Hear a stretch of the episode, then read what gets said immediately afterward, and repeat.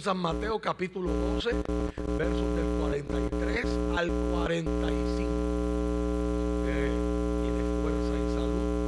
En esta iglesia acostumbramos ponernos de pie, una muestra de reverencia a la palabra. Estamos diciendo sin palabras. No tenemos autoridad sobre el libro que vamos a leer. Es al revés. Este libro es la palabra de Dios que tiene poder sobre nosotros, autoridad sobre nosotros. Creerle a ella es creerle al Dios.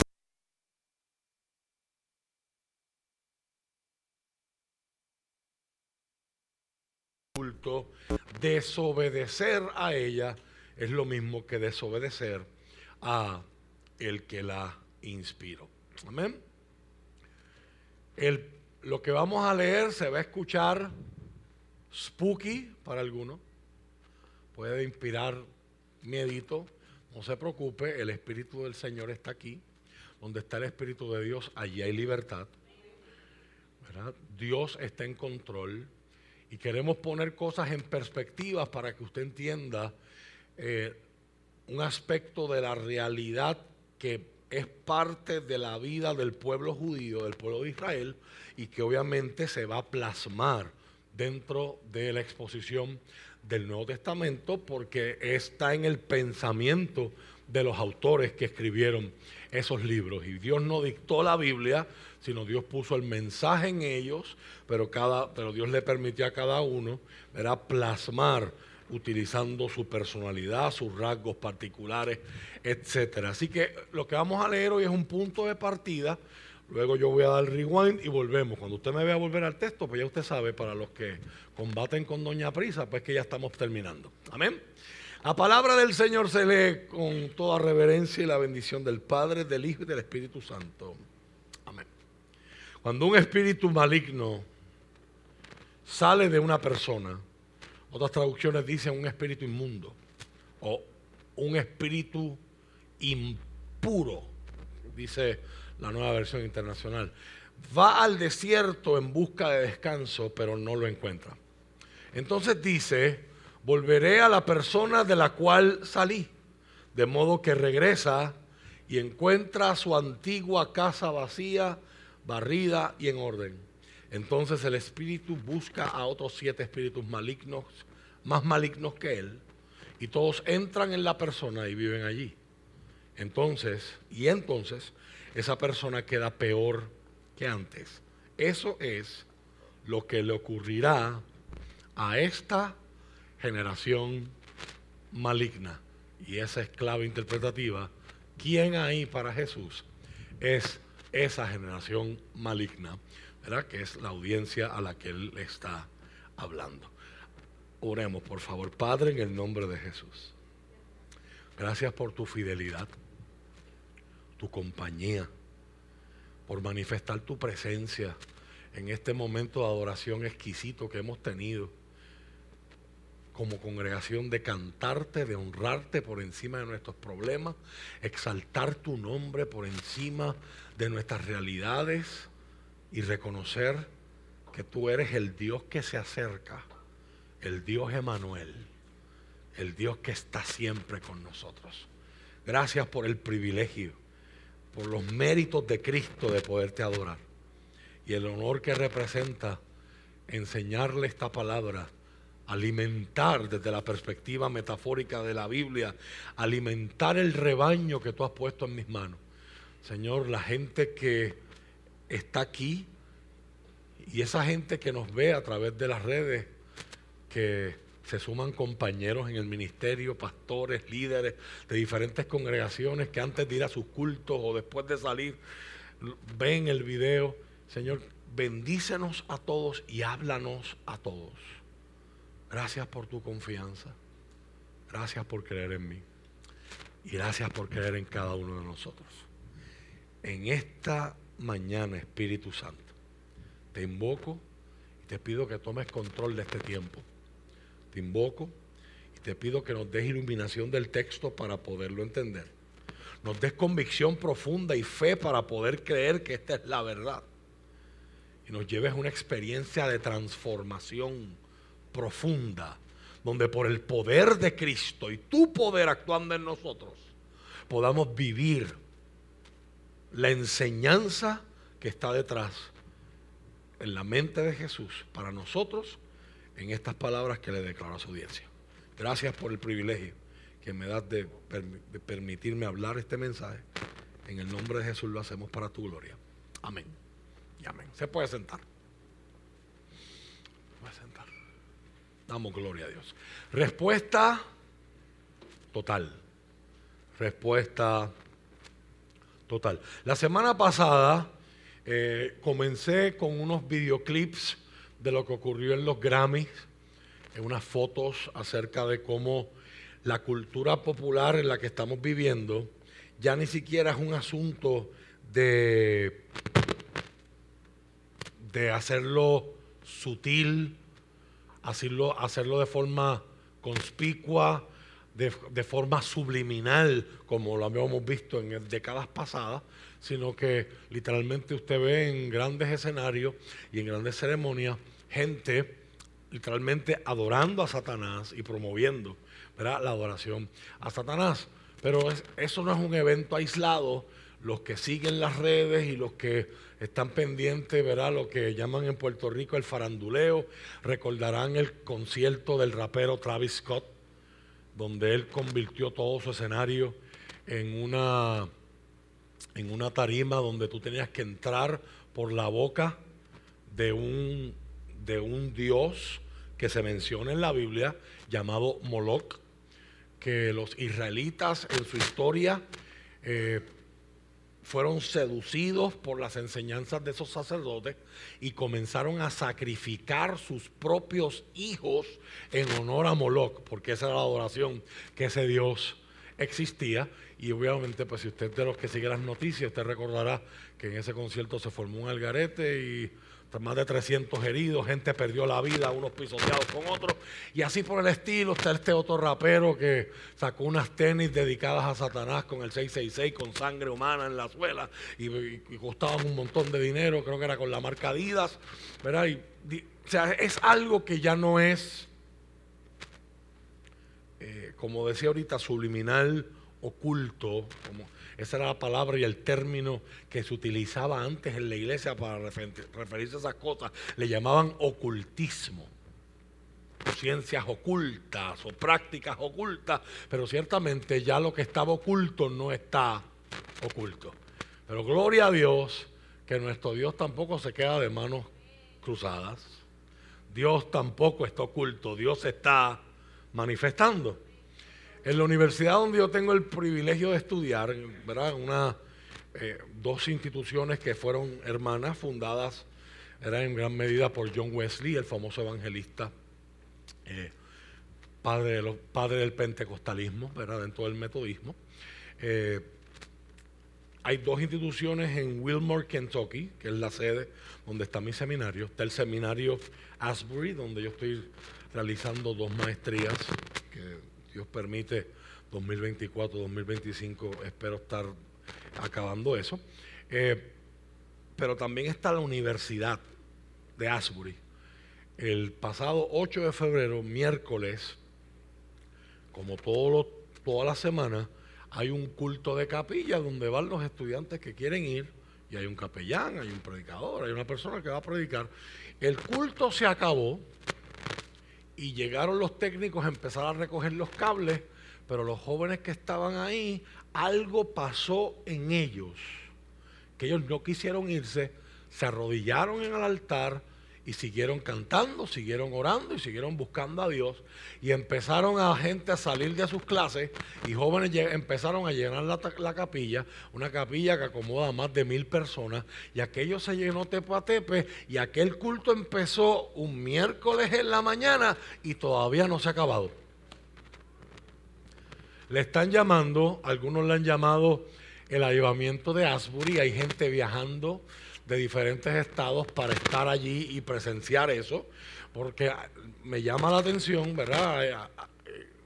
Lamentablemente, ¿verdad? Pues vivimos en un mundo donde palos y boga y palos y no boga, hay gente que se empezó a levantar a criticar eso, pero es que eso no es un ayudamiento porque yo no veo gente convirtiéndose cuando hay gente arrodillándose en el altar, pero obviamente eso no se está transmitiendo. Me llamó la atención, a mí me llama la atención de manera especial que el, uno de los programadores de televisión más famosos en Fox, uh, Carson Tucker, gracias, uno de los programadores más famosos en Fox, ¿verdad? Pidió ir a entrevistar, pidió ir a, a con sus cámaras y la Universidad de Asbury le llamó a la cadena y dijo, gracias por la intención, pero no queremos sus cámaras aquí. Y él, yo leí veía un video que me enviaron anoche y decía, cuando alguien, la mayoría de la gente que yo he conocido en mi vida, que saben que yo estoy en la televisión, quieren mis cámaras, quieren la pauta.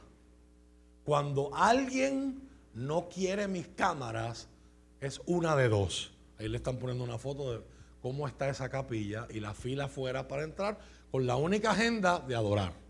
Adorar, orar.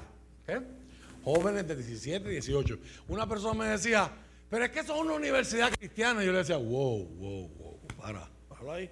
La Interamericana es una universidad cristiana. ¿Y cuánto impío estudia en la Universidad Interamericana? ¿Y cuánto impío ha salido de ahí? Que la institución tenga un corte no significa que la gente que la que está enrolled tiene la experiencia. O sea que Dios está trabajando y Dios está tocando jóvenes de 17, 18, 19, 20, 22 años. Y eso es algo que debe ser celebrado, ¿verdad? Entonces, eh, decía el programador de televisión, Carson Tucker, decía, cuando alguien no quiere las cámaras de televisión es una o de dos posibilidades en mi experiencia. O están haciendo algo bien, bien mal. O están haciendo algo tan bueno que nuestras cámaras no pueden levantarlo, que nuestras cámaras no pueden enhance it, no pueden realzarlo. Y, él concluye su programa diciendo, yo pienso que lo que está pasando en Asbury es la segunda. Así que yo no voy para allá y que Dios lo siga bendiciendo.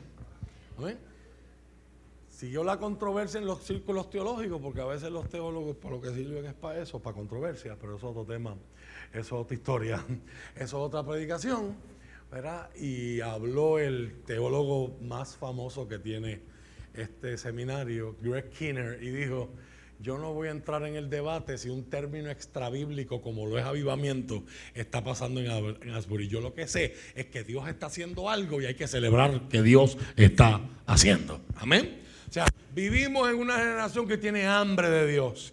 Pero el Dios de la Biblia quiere ser conocido. El Dios de la Biblia está activo. El Dios de la Biblia se manifiesta. El Dios de la Biblia está presente. Y Él sigue siendo Emanuel, Dios con nosotros. Pero puede ser aún mejor para los que hemos conocido a Cristo, y, este, y esta cita va directamente relacionada con el pasaje que hoy tenemos de frente, para los que hemos conocido a Cristo podemos tener una plenitud aún más profunda, dijo un famoso teólogo, en Belén es Dios con nosotros, pero en el Calvario es Dios por nosotros, pero en Pentecostés es Dios dentro de nosotros. Y queridos hermanos, eso es una experiencia para la cual no hay sustituto. Hoy vivimos, y esta historia trata con un mito que vivimos rodeados todo el tiempo. Si usted hace una búsqueda en Google del, del término autoayuda, self-help, usted va a encontrar que no hay tiempo suficiente. Usted no tiene tiempo en su semana para leer o escuchar o ver en YouTube todos los podcasts, todo lo que hay de material de autoayuda. Uno de los términos que está en boga en nuestra sociedad es el mito de que nosotros podemos mejorarnos, mejorar nuestra vida nosotros mismos y podemos ser mejores personas. Es más, algunos aún tratan de mejorar a otra gente. Y de ahí vienen un montón de frustraciones, choques y conflictos porque quizás tu versión de mejorar a tu esposo no es la misma que él tiene. Quizás tu, tu versión de mejorar a tu suegra, a tu vecina, a tu compañero de trabajo, no funciona si la misma persona no quiere y no tiene las mismas metas que tiene tú. Pero bien profundo yo pienso y estoy convencido que muchos de nosotros pensamos que si somos buenas personas y que somos mejores que las malas personas, tenemos la esperanza de por ser buenos ir al cielo.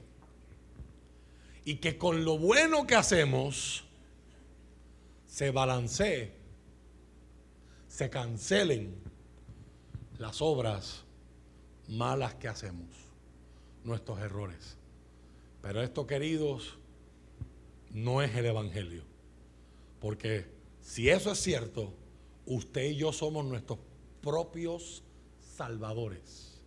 Y eso no es lo que dice la Biblia.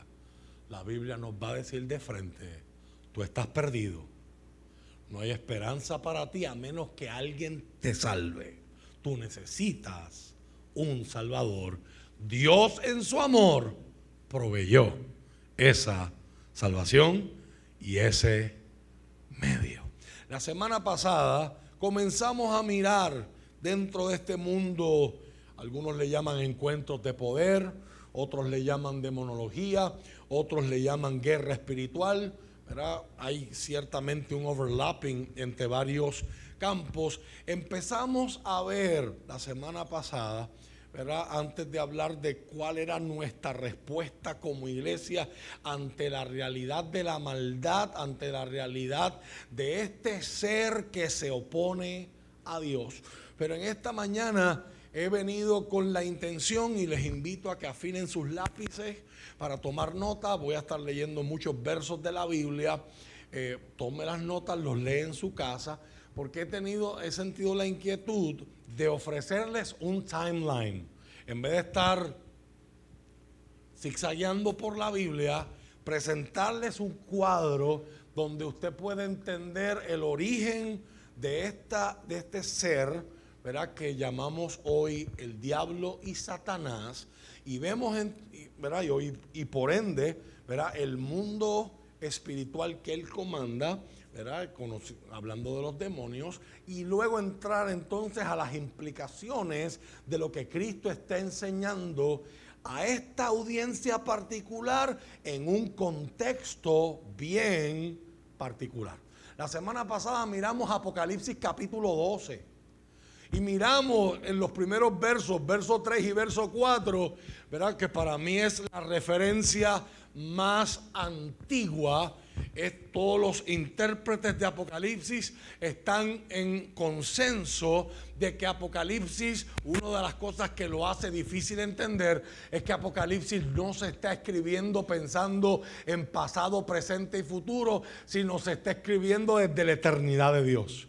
Y hay cosas que Juan está viendo que para él son nuevas, pero no, no están ocurriendo en su tiempo presente o en su tiempo futuro, sino el caso de esta visión del capítulo 12 de Apocalipsis es una visión que hace alusión a el pasado, algo que ocurre antes de Génesis capítulo 1, antes de que Dios decida crear los cielos y la tierra, asumimos teológicamente por el testimonio bíblico que Dios hizo una primera creación en el mundo espiritual. Y hablamos de ángeles. Los judíos en los 400 años de silencio que hay entre el Antiguo y el Nuevo Testamento desarrollan un nuevo término llamado arcángeles. Y hablamos de una estrata de ángeles, ¿verdad? Dentro de la creación de Dios. Escuchamos de querubines, escuchamos de serafines, gracias a Isaías, y así otro tipo, ¿verdad? De figuras espirituales, celestiales que Dios crea. Y se nos presenta a un dragón. Y ese dragón arrastraba en su cola la tercera parte de las estrellas del cielo. Lenguaje apocalíptico es un lenguaje simbólico, altamente simbólico. Y la mayoría de los intérpretes identifican esa referencia gracias a la interpretación que el mismo texto nos da. Nos dice que ese dragón es la serpiente antigua, Satanás. So, hay una Ahí hay dos identificaciones o dos calificativos que tenemos que mirar. La serpiente antigua obviamente es una referencia al jardín del Edén y el, relato de Génesis. Y Satanás va a ser un término hebreo. Está hoy, no importa si usted lo está viendo en, en griego, en español, en inglés, es, una, es lo que se llama una transliteración del hebreo original, Josatán o El Satán, hablamos de esto el año pasado en la serie de Job. Y este dragón arrastra la tercera parte de las estrellas o los ángeles del cielo con todas sus estratas y todas sus características. Y luego vemos una guerra cósmica donde Miguel y sus ángeles pelean en contra del dragón y sus ángeles.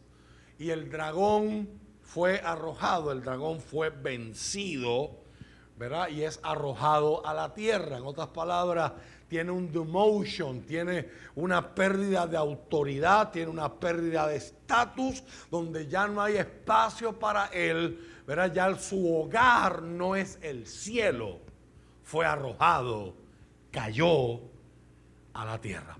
Si usted hace, si usted va conmigo a Lucas capítulo 10, verso 18, hay una referencia que hace Cristo a este, a este evento, que nos habla obviamente de la preexistencia de Cristo antes de su encarnación y su nacimiento natural como 100% humano. Él envía, y lo vamos a ver en una semana en la escuela bíblica, él envía a 72 de sus discípulos, de dos en dos a diferentes ciudades, a que hagan avanzada, que preparen el camino para que Él visite esas ciudades.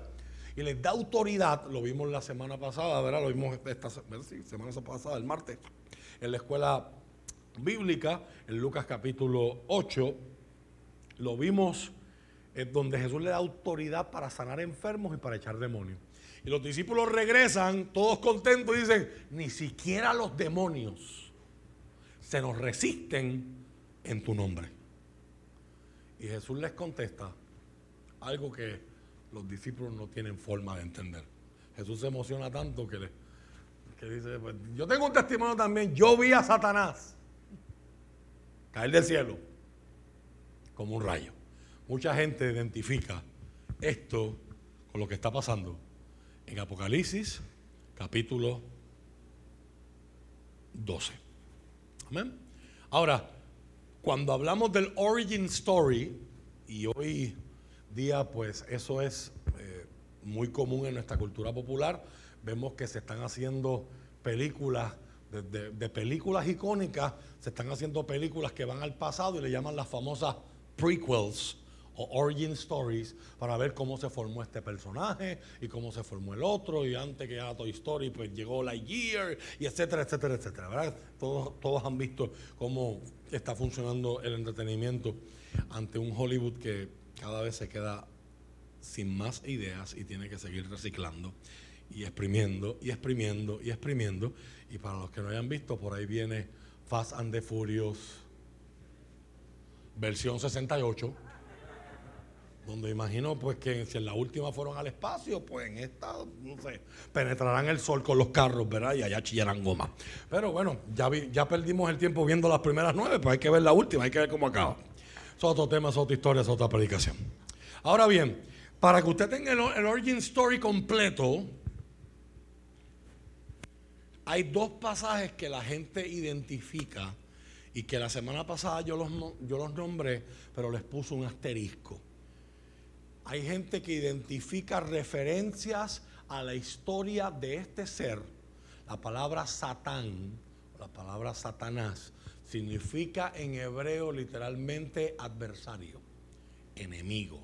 Alguien que se opone, alguien que se te planta de frente y quiere evitar tu avance. Importante que entendamos esto. So, antes de que ocurra esa caída de Satanás, que hablamos, que acabamos de ver en Apocalipsis 12 y acabamos de ver en Lucas capítulo 10, verso 18, hay dos oráculos. Oráculo es la forma técnica en la que un profeta pronunciaba un discurso, un discurso profético. En Ezequiel capítulo 28 tenemos el oráculo que Ezequiel, después de hablar de la destrucción de Jerusalén, Ezequiel va a pronunciar oráculos contra muchas naciones de la tierra. Y una de ellas es la isla de Tiro. Todo lo que Ezequiel menciona aquí lo hizo Alejandro el Grande. Para, invadir esta isla que se consideraba imposible de invadir, porque era una isla. Ellos lo veían como bien fácil de defender. Hijo de hombre, dice el verso 2, adviértele al rey de Tiro que así dice el Señor omnipotente.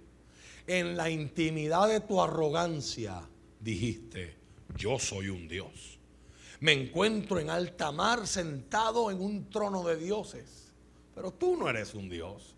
Aunque te creas que lo eres, tú eres un simple mortal.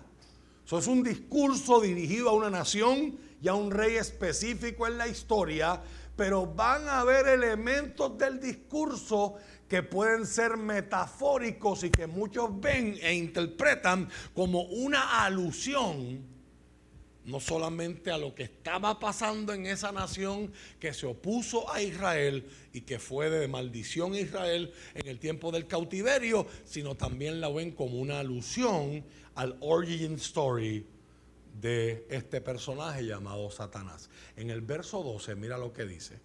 Hijo de hombre, entona una elegía.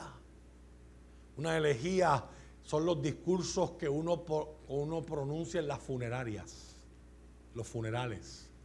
Endecha es la palabra que pienso que los que están leyendo en Reina Valera 1960 eh, va a aparecer de ahí una elegía al rey de Tiro y adviértele que así dice el Señor omnipotente. Eras un modelo de perfección, lleno de sabiduría y hermosura perfecta.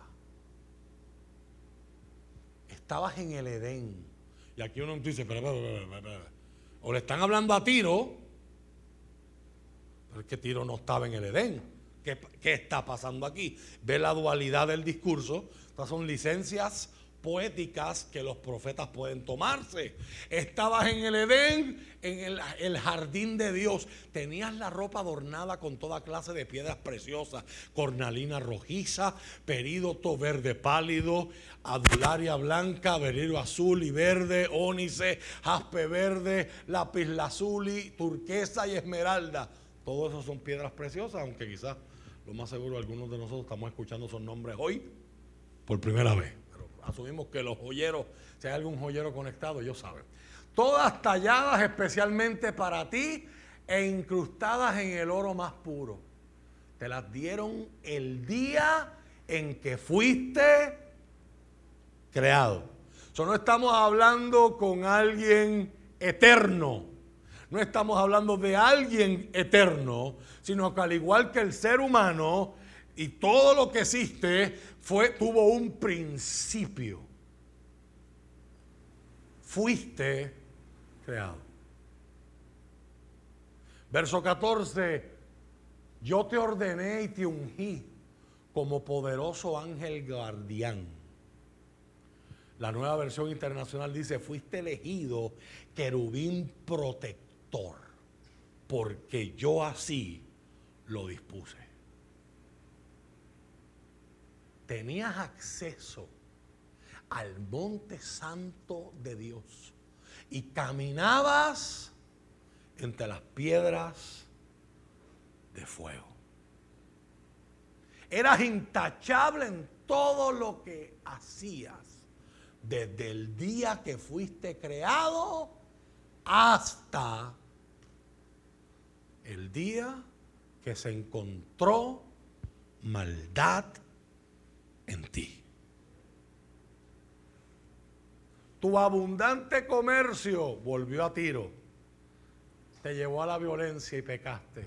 Entonces te expulsé en deshonra de la montaña de Dios. Te eché, guardián poderoso del lugar que tenías entre las piedras de fuego. ¿Ves la dualidad? Cosas son de tiro, pero cosas la gente las interpreta como que están hablando de Satanás. Y el verso 17, tu corazón se llenó de orgullo Marque esa palabra, por favor. O sea, si alguien dice, ¿cuál fue el primer pecado que, se ocurrió sobre la faz de la tierra antes de que se cayera en el jardín del Edén? En Génesis capítulo 3, tu corazón se llenó de orgullo. Esto va a ser tan importante que el apóstol Pablo cuando le escribe a Timoteo en su segunda, en su primera carta, le está enseñando cómo administrar la iglesia, le da un consejo y le dice, no pongas a un nuevo convertido en un puesto de liderazgo, no sea que se llene de orgullo, igual que le pasó a Satanás.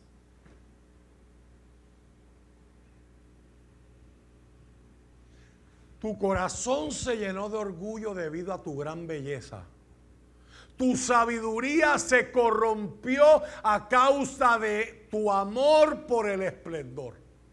Entonces te arrojé al suelo y te expuse a la mirada curiosa de los reyes. Hay un pasaje parecido en el capítulo 14 del libro del profeta Isaías. Isaías capítulo 14, versos del 12 al 15. ¿Cómo has caído del cielo? El contexto, este es un, es un oráculo en contra de Babilonia, una nación que es bien simbólica desde Génesis hasta Apocalipsis, ¿verdad? donde más que ser un reino específico, representa un sistema que en el Nuevo Testamento se le va a llamar el mundo. ¿Cómo has caído del cielo, lucero de la mañana? Tú, que sometías. Oh, oh, estrella luciente, hijo de la mañana, has sido arrojado a la tierra, tú que destruías a las naciones del mundo. La nueva versión internacional dice, tú que decías en tu corazón, tú que sometías a las naciones. Verso 13, decías a ti mismo, subiré al cielo para poner mi trono por encima de las estrellas de Dios. Voy a presidir en el monte de los dioses, muy lejos en el norte. Escalaré hasta los cielos más altos y seré como el Altísimo. En cambio, serás bajado al lugar de los muertos, a las profundidades más hondas. ¿A qué les suena esto a ustedes, mis queridos? ¿Verdad que esto es lenguaje como de golpe de Estado? Yo estoy en un nivel, pero quiero llegar al nivel más alto. si estoy presentándoles un timeline, esta es la razón por la que ocurre Apocalipsis capítulo 12. Y lo que Jesús le enseña a los discípulos, que él vio. Mire el lenguaje bíblico y la alta cristología de este pasaje que dice que ni Jesús tuvo que pelear. Peleó Miguel. Y este super querubín, con todos sus ángeles, son arrojados a la tierra y al Seol, que es el lugar de los muertos hebreos. De ahí viene la confusión de mucha gente al pensar que el infierno es la casa de Satanás. Y a eso le añadimos un montón de gente irresponsable que escribió libros sensacionalistas en el pasado, como 23 minutos en el infierno. Una revelación divina del infierno. Y cristianos que no leían la Biblia, pero se fueron a leer del infierno. Y yo estaba en el estómago del infierno. Y Satanás allí tenía un carrusel. Cosas que no tienen veracidad bíblica. Pero son temas que interesan muchos, la, mayoría de los creyentes que yo he conocido, a muchos les interesa este tema Y a otros le asusta este tema. Por lo tanto, el approach debe ser uno, el acercamiento debe ser uno equilibrado y balanceado. Esta palabra no está dada para que usted se convierta en un detective demoníaco, ni para que usted salga de aquí como muchos evangelistas del pasado viendo demonios en todas las esquinas. Hay uno en la bocina, hay dos en el abanico y tú tienes tres encima del pelo.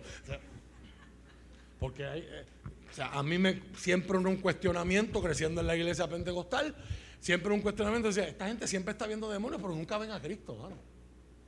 Y hay evangelistas que si usted les saca, que hacen lives con más de 40 mil personas conectadas, y si usted le saca los demonios de su predicación, ya no tienen más nada que decir. Porque eso es de lo único que hablan. Pablo decía que yo predico a Cristo y a Cristo crucificado. Esa es la predicación de la iglesia. Ahora, los creyentes, esto es, un ejercicio pastoral, esto es una descarga de mi autoridad pastoral y de mi encomienda pastoral, mi responsabilidad ante Dios, porque es importante que usted sepa que usted, aunque no lo haya decidido, no lo haya planeado, no lo haya considerado, usted está en medio, como decíamos la semana pasada, de una guerra. No es una guerra entre iguales, pero sigue siendo una guerra. Este ser, Lucero, muchos apuntan el nombre Lucifer, pero ese nombre obviamente no aparece en la escritura. Lucero es el nombre que aparece en Isaías 14. Emitía luz, de él, eso es lo que podemos observar etimológicamente analizando el lenguaje y la etimología ¿verdad? de las palabras que están cuidadosamente puestas ahí. Este ángel emitía luz. Tenía y era adornado con todas las piedras preciosas incrustadas en oro. Si juntamos Ezequiel. Y en el esplendor de su belleza se llenó de orgullo y mira hacia el trono y dice, yo pienso que yo lo puedo hacer mejor que el que está allá arriba. Todos aquí hemos criticado el gobierno, pero ¿cuántos aquí quisieran ser gobernadores? Yo tampoco. Yo creo, es importante que entiendan, yo creo que hay gente en el pueblo de Dios que Dios los llama a la política y vimos hace dos semanas a Daniel como un hombre de Estado que Dios lo posicionó como cabeza de gobierno. ¿Eh? O sea, yo no, yo no comparto la creencia de muchos de que la iglesia no tiene que estar metida en la política.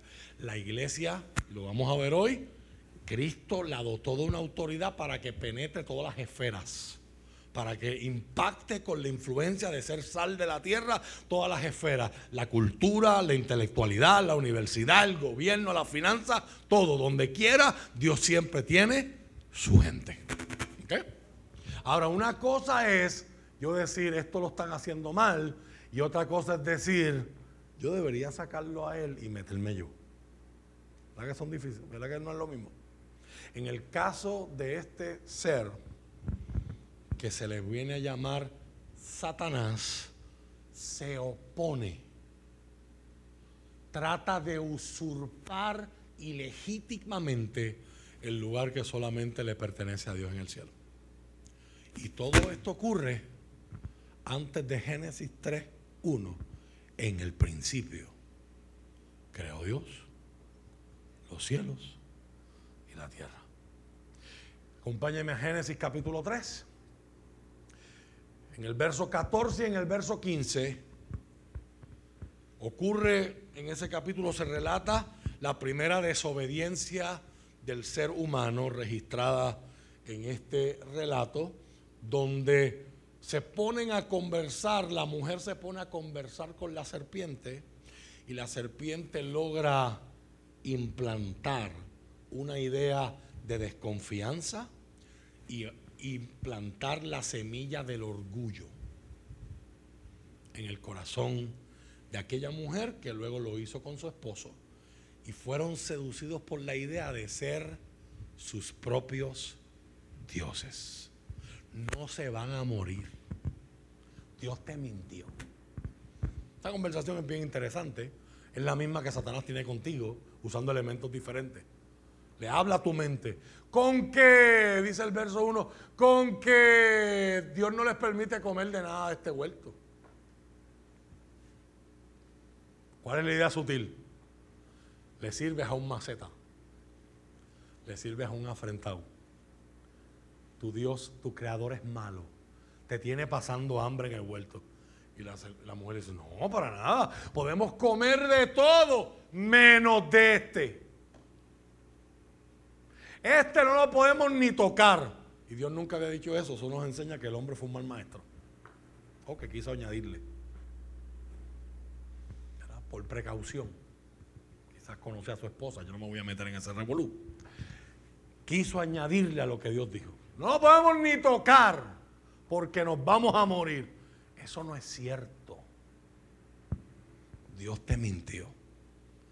No te vas a morir, sino que vas a ser como Dios, sabiendo lo bueno y lo malo.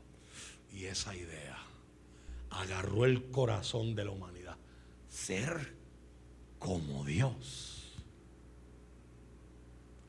Aparece Dios en el huerto, el ser humano sale al encuentro de Dios y encontramos y vemos las primeras evidencias de que algo cambió en la mente, en el corazón del ser humano, que ahora está desconectado de Dios. Todavía está vivo, como la batería de tu celular y de mi tableta, después que lo sacamos del enchufe, pero eh, la muerte va a llegar. Puedes hoy tener 100%, pero esta noche eso estará en cero.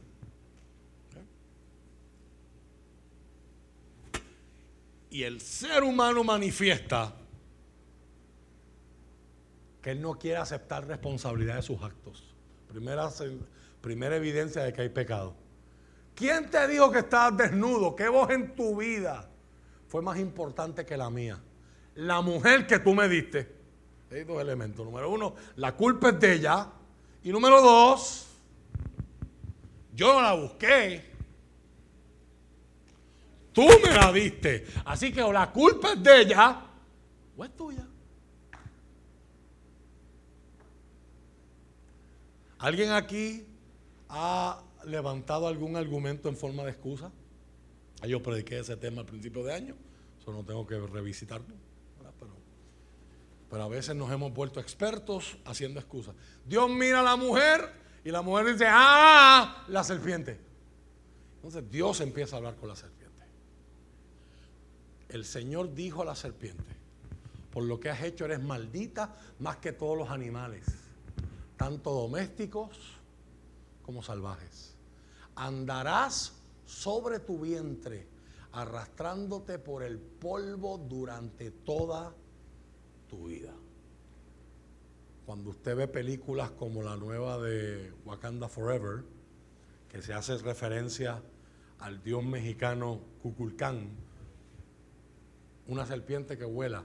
En los aztecas era que Quetzalcoatl, una serpiente que vuela. Y así hay un montón de culturas que tienen y adoran dioses que son serpientes aladas que vuelan.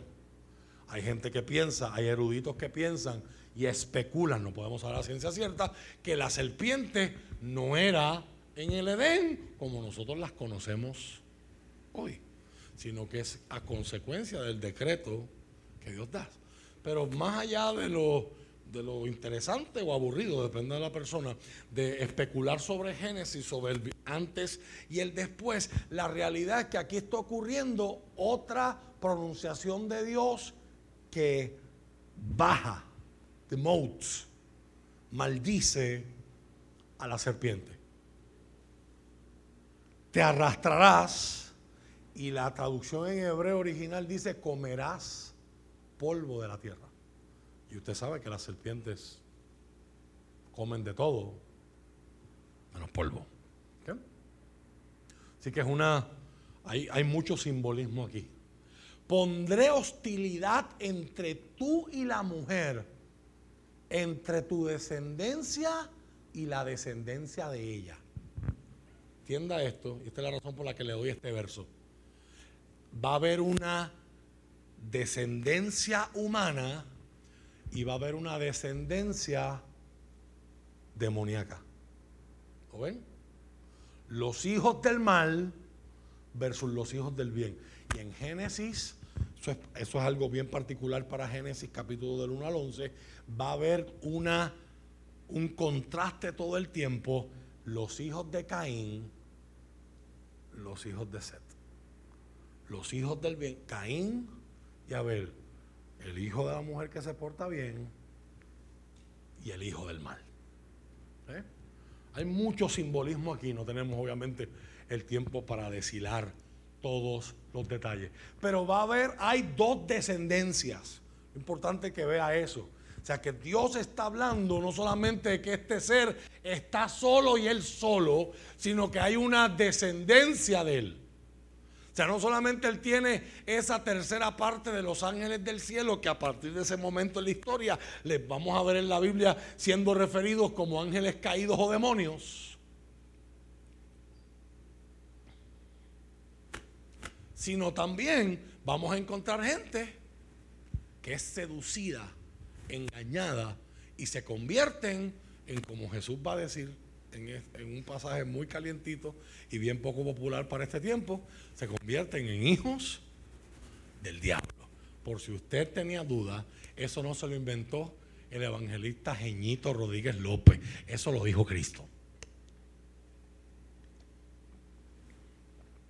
¿Están conmigo hasta ahí?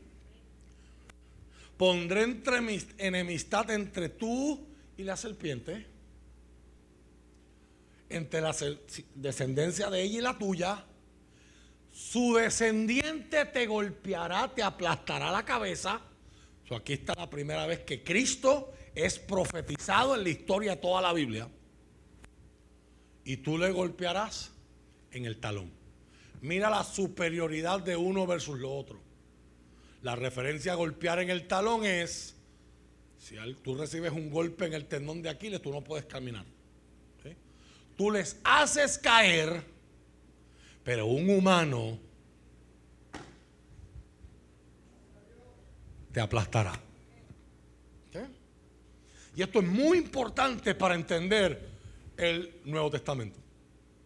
Llegamos a Job, capítulo 1 y capítulo 2. No lo vamos a leer por razón de tiempo, ya dedicamos toda una serie el año pasado, casi más de un mes, hablando de eso. Pero cuando Satanás se cuela entre los hijos de Dios, Dios lo identifica y le dice, ¿de dónde vienes? Para propósito de este pasaje, yo creo que usted recuerde esa respuesta. Vengo de vagar por la tierra, rondar la tierra y andar por ella. Lo mismo que va a decir Jesús que hace el demonio cuando sale de la casa. Cuando Caín mata a Abel, Dios lo maldice en Génesis 4. ¿Y qué le dice Dios? Andarás errante, sin hogar, caminando endlessly. So hay una conexión que los hebreos notan y que a nosotros como occidentales se nos pasa. Lo vemos hasta cuando el pueblo de Israel va de camino a la tierra prometida no le creen a Josué y a Caleb, le creen a los diez espías y dicen, no, todavía no es tiempo de tomar esa tierra. ¿Y qué dice Dios? Vagarán. No con un camino específico. Vagarán por el desierto 40 años hasta que toda esa generación se muera. Mira cómo opera Satanás versus cómo opera Dios. Dios te da un lugar, Dios te establece, Dios te afirma, Dios da propósito. Satanás no. Satanás entretiene, Satanás seduce, pero con Satanás nunca hay llenura. Hay entretenimiento, pero no llenura. Nunca llegas a un lugar específico. Siempre estás vagando en vanidad y en engaño. Cuando hablamos de su naturaleza, Jesús habla de Satanás. Juan capítulo 8, verso 44. Y aquí lo le dije de Geñito Rodríguez López. No fue él que se inventó eso, aunque él se hizo famoso por esa frase. Los que son de Gilson para acá, él era un evangelista para allá, para los años 90 en Puerto Rico, el sector pentecostal. Jesús está en una conversación en Juan con una audiencia que quiere que, le, él les diga en arroz y habichuela, dinos si tú eres el Mesías. Dice, y él les contesta, yo se lo llego diciendo hace meses. Lo que yo hago da testimonio de mí. Ustedes están viendo las señales, pero no quieren creer. Y entonces la respuesta de esa audiencia judía, para que usted entienda lo que está ahí, es, nosotros somos hijos de Abraham. Y Jesús les baja por el medio, por el medio del plato. Si fueran hijos de Abraham, hubiesen creído en mí. Porque Abraham me conoció a mí. Hebreos 11 habla de eso. Abraham me vio y se gozó. Pero ustedes no son hijos de Abraham. Por si acaso, que usted sepa, después que Jesús dijo eso, lo trataron de apedrear. Ya usted ve que no, eso no regenera muchos likes y muchos aplausos. Ustedes son hijos de su padre, el diablo. Y les encanta hacer las cosas malvadas que él hace. Advertencia para todos los que estamos aquí. Con la gente que le está hablando son gente religiosa judía. Esta conversación es a las afueras del templo. Y el parking. Ustedes son hijos de su padre el diablo y les encanta hacer las cosas malvadas que él hace. Y mira la luz que Jesús nos habla acerca de él. Él ha sido asesino desde el principio y siempre ha odiado la verdad porque en él no hay verdad. Cuando miente, leía yo anoche una traducción en inglés que decía, cuando miente, abra su propio lenguaje. Su lenguaje es el de la mentira. Cuando miente actúa de acuerdo con su naturaleza porque es mentiroso y el padre de la mentira. Así que como Jesús está calificando a Satanás como un asesino y un mentiroso. Y enseñamos que Él nos odia. Porque usted y yo tenemos acceso a lo que Él perdió. Y tenemos oportunidad que para Él está cerrada. Para Él y sus ángeles. Hablamos la semana pasada de que les aguarda el día del juicio. Y usted y yo seremos parte de los que lo juzgaremos a ellos.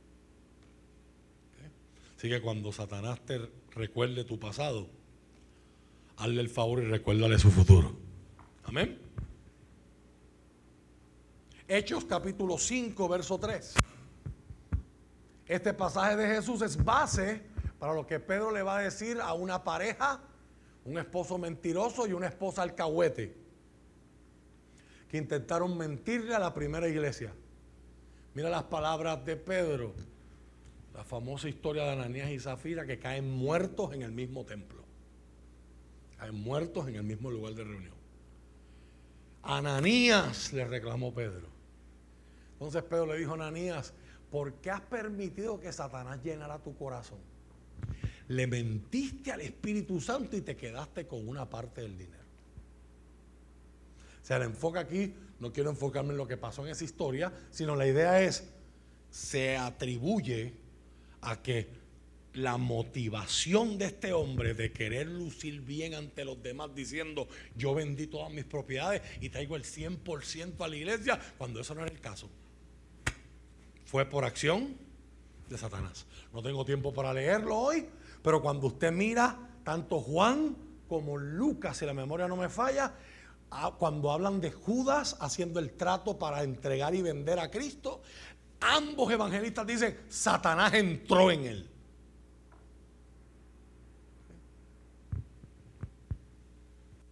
Segunda de Corintios capítulo 11, verso 14. Pablo, hablando de él, dice, pero no me sorprende para nada, aún Satanás se disfraza de ángel de luz. ¿Para qué están estas palabras en la Biblia? Para que usted y yo tengamos cuidado de las cosas que brillan, no todo lo que brilla.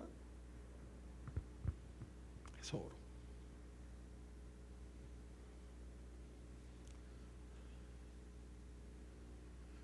¿Cuál es el dominio de Satanás? Ya hablé de su naturaleza. su dominio. Primera de Juan capítulo 5, verso 19.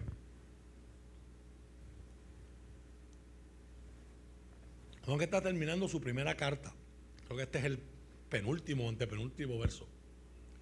Sabemos que somos hijos de Dios y, mira el contraste, y que el mundo que nos rodea está controlado por el maligno.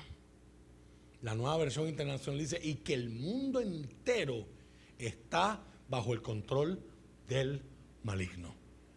Lo vimos, lo vimos la semana pasada y ahora vamos a volverlo a mirar. De alguna manera, eh, de forma no legítima, a través del engaño, Satanás domina, gobierna, domina naciones. ¿Por qué tanta gente? ¿Por qué? Si usted hace una encuesta y usted pregunta, ¿cuántos creen que debería erradicarse la pobreza y el hambre? Yo creo que esa sería la, única encuesta que el 100% de las personas dirán, de acuerdo. ¿Y por qué no se logra? Porque hay un sistema. Y hay alguien que gobierna el sistema. Hay alguien que gobierna las leyes de economía. Las decisiones que se toman en Davos al principio de todos los años, en cuartos oscuros. Hay, hay, alguien que gobierna a través de corporaciones multinacionales que tienen más poder que los mismos estados y los gobiernos estatales. Teología hablamos de eso y le llamamos pecado institucional. Como una insulina hace 20 años te costaba 25 pesos. Vale. Y hoy las buenas valen 1500 para arriba. Como inyecciones, obviamente los ejemplos que yo doy vienen del área de la salud, porque ustedes saben que esa es mi construcción y ese es mi trasfondo como una, una pluma de epinefrina para evitar que alguien muera en un ataque severo de alergia, conocido como choque anafiláctico. Antes costaban 15, 30 dólares y hoy están acercándose a los 500 dólares.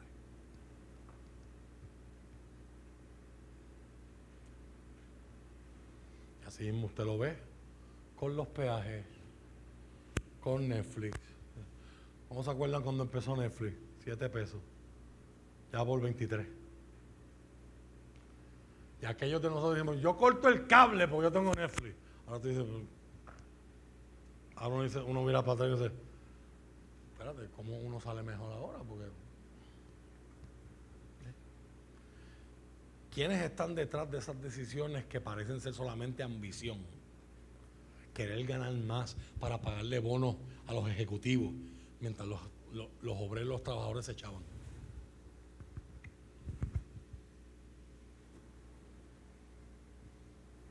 El mundo entero está bajo el control del enemigo. No lo vemos porque él es un ángel que se disfraza vive en la sombra, vive en lo oculto, se mueve a través del engaño y la mentira, pero es un asesino. Mateo capítulo 4, verso 8 y verso 9.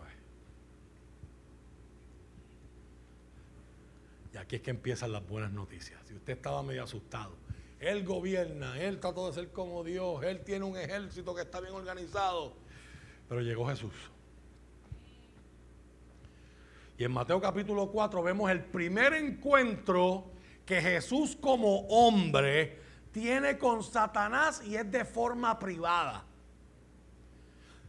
Yo he sido profundamente marcado por esto, al punto de que en un proyecto literario en el que llevo trabajando varios años, uno de mis capítulos está dedicado a esto y se llama El desierto es el lugar donde vences al diablo en secreto antes de vencerlo en público. Y aquí Jesús está ayunando 40 días. Esta semana tuve la noticia, vi, en las redes la triste noticia de un pastor en África que murió porque quiso imitar el ayuno de Jesús y asumió que Jesús ayunó 40 días y 40 noches sin agua y sin comida. Y obviamente se murió. A los 20 y pico de días se murió. Si usted va a hacer ayuno, usted puede estar semanas sin alimento, pero no puede estar más de tres días sin agua. ¿Ven? Tenga esa nota al alcance. So, Jesús lleva 40 días ayunando. No hay nada en el texto que subiera que fue un ayuno absoluto sin comida y sin agua. Pero sabemos que está débil. Y aparece Satanás con tres tentaciones. Y aquí vamos a ver a Satanás en otro rol. Él es un engañador. Él es alguien que seduce. Y parte de ese seducir es lo que la Biblia va a llamar en el Nuevo Testamento tentar. I entice you. Yo te llamo la atención con cosas buenas. En el capítulo 4, verso 8 y verso 9 se da en la versión de Mateo la última tentación. Luego el diablo lo llevó a la cima de una montaña muy alta y le mostró todos los reinos del mundo y la gloria que hay en ellos. ¿Usted se imagina esa visión? De hecho, no tengo tiempo para especular mucho, pero hay visiones que vienen de Dios y hay visiones que no toda visión es buena. Le mostró todos los reinos del mundo. yo no estoy asumiendo que él está viendo nada más el imperio romano. Está viendo todos los imperios que han pasado sobre la faz de la tierra. El esplendor de ellos y la gloria de ellos. Mira lo que le dice en el verso 9. Todo esto te daré. Para alguien tener algo y para darlo tiene que tenerlo primero, ¿sí o no? ¿Cómo el diablo llega a ser dueño del mundo? Porque Dios le puso el mundo en las manos al ser humano. Y el ser humano se dio al engaño, cede su autoridad divina. Y a través del engaño Satanás usurpa y roba. Como dijimos la semana pasada, el ladrón vino a matar, hurtar y destruir.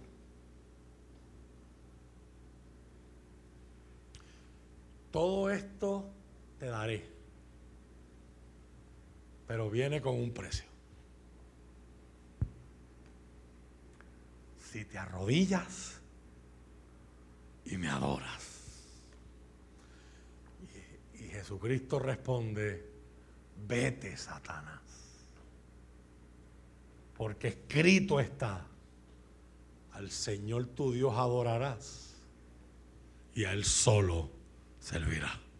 Es importante que usted entienda dónde es que está el diablo. El diablo sigue siendo un siervo de Dios. Dios ordena y el diablo tiene que hacer. Y si usted estuvo en la serie de Job, usted ve que Job, que el diablo dice, no, maldícelo. Y él dice, vas a, vas a tocar esto, pero a él no lo vas a tocar. Dios está en completo control soberano.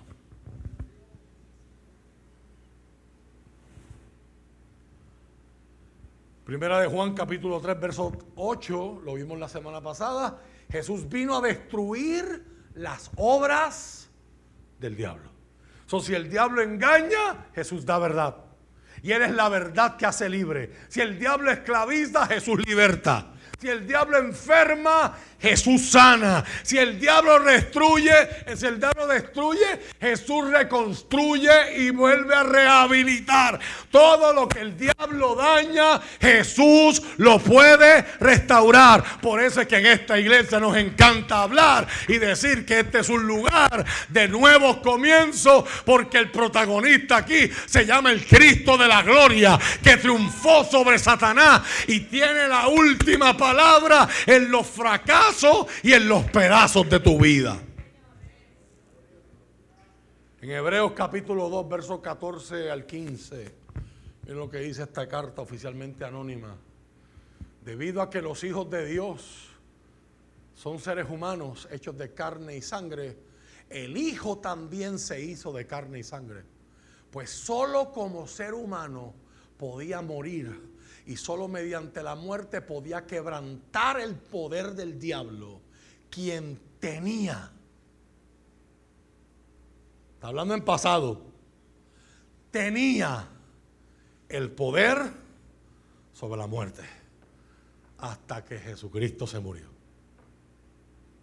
Hasta ahí le llegó al diablo el dominio de la muerte. Cuando usted ve a Jesús en Apocalipsis, le dice a Juan, yo soy el que estuve muerto y ahora estoy vivo y tengo las llaves del Hades y las llaves de la muerte. Ya Satanás no controla, ya Satanás no es el último enemigo, ahora Jesucristo es el rey de reyes y el señor de señores. Vete Satanás, porque escrito está, adora al Señor tu Dios y sírvele solamente a Él. ¿Qué pasa después de esa tentación? Marcos capítulo 1 verso 21 al 28. Ya estoy terminando el, el timeline.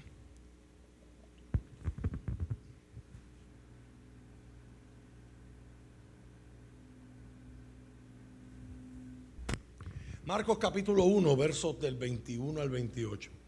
Entraron en Capernaum y tan pronto como llegó el sábado, cuando llegó el día de descanso, Jesús entró en la sinagoga y comenzó a enseñar. Note ese detalle.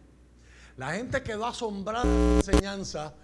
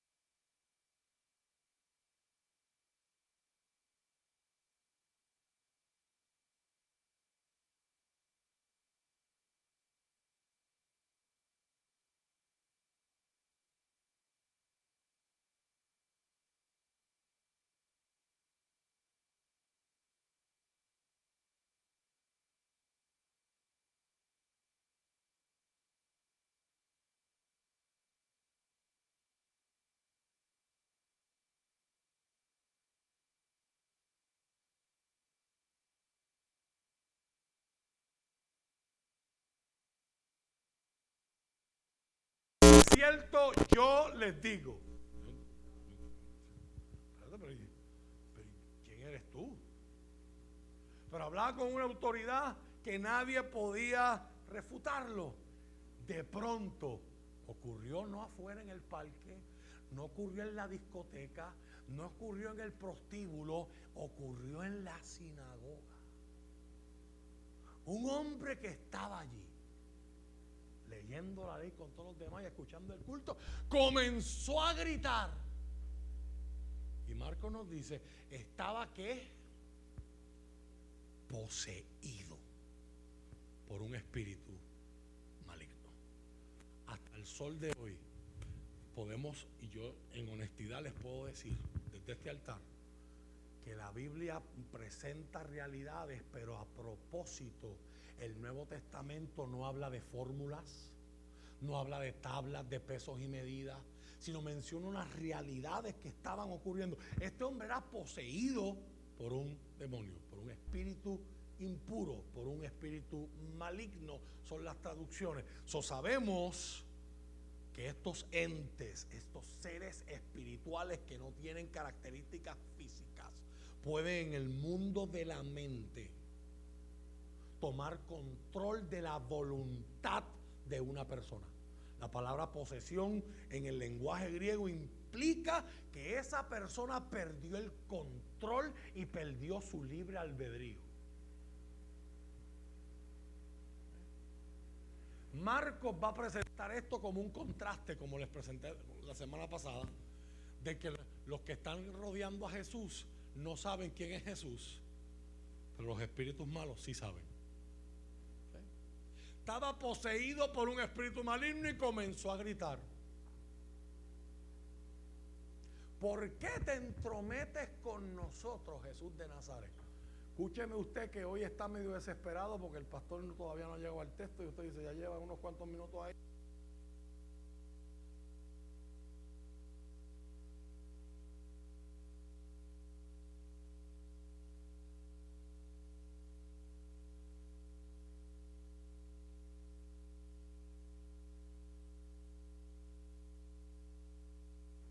En él.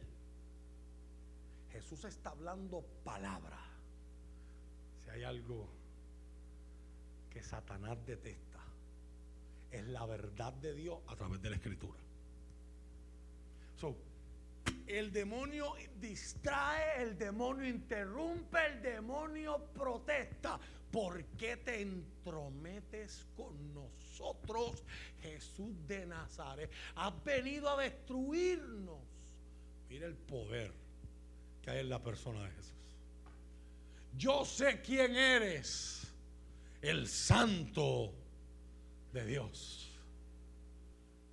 Y Jesucristo cogió un micrófono, prendió el celular en Facebook Live. Vean esto, vean esto, vean esto, para que me den mucho falo. ¿Qué hizo Jesús? Jesús no quiere la promoción del diablo y usted tampoco debería quererla.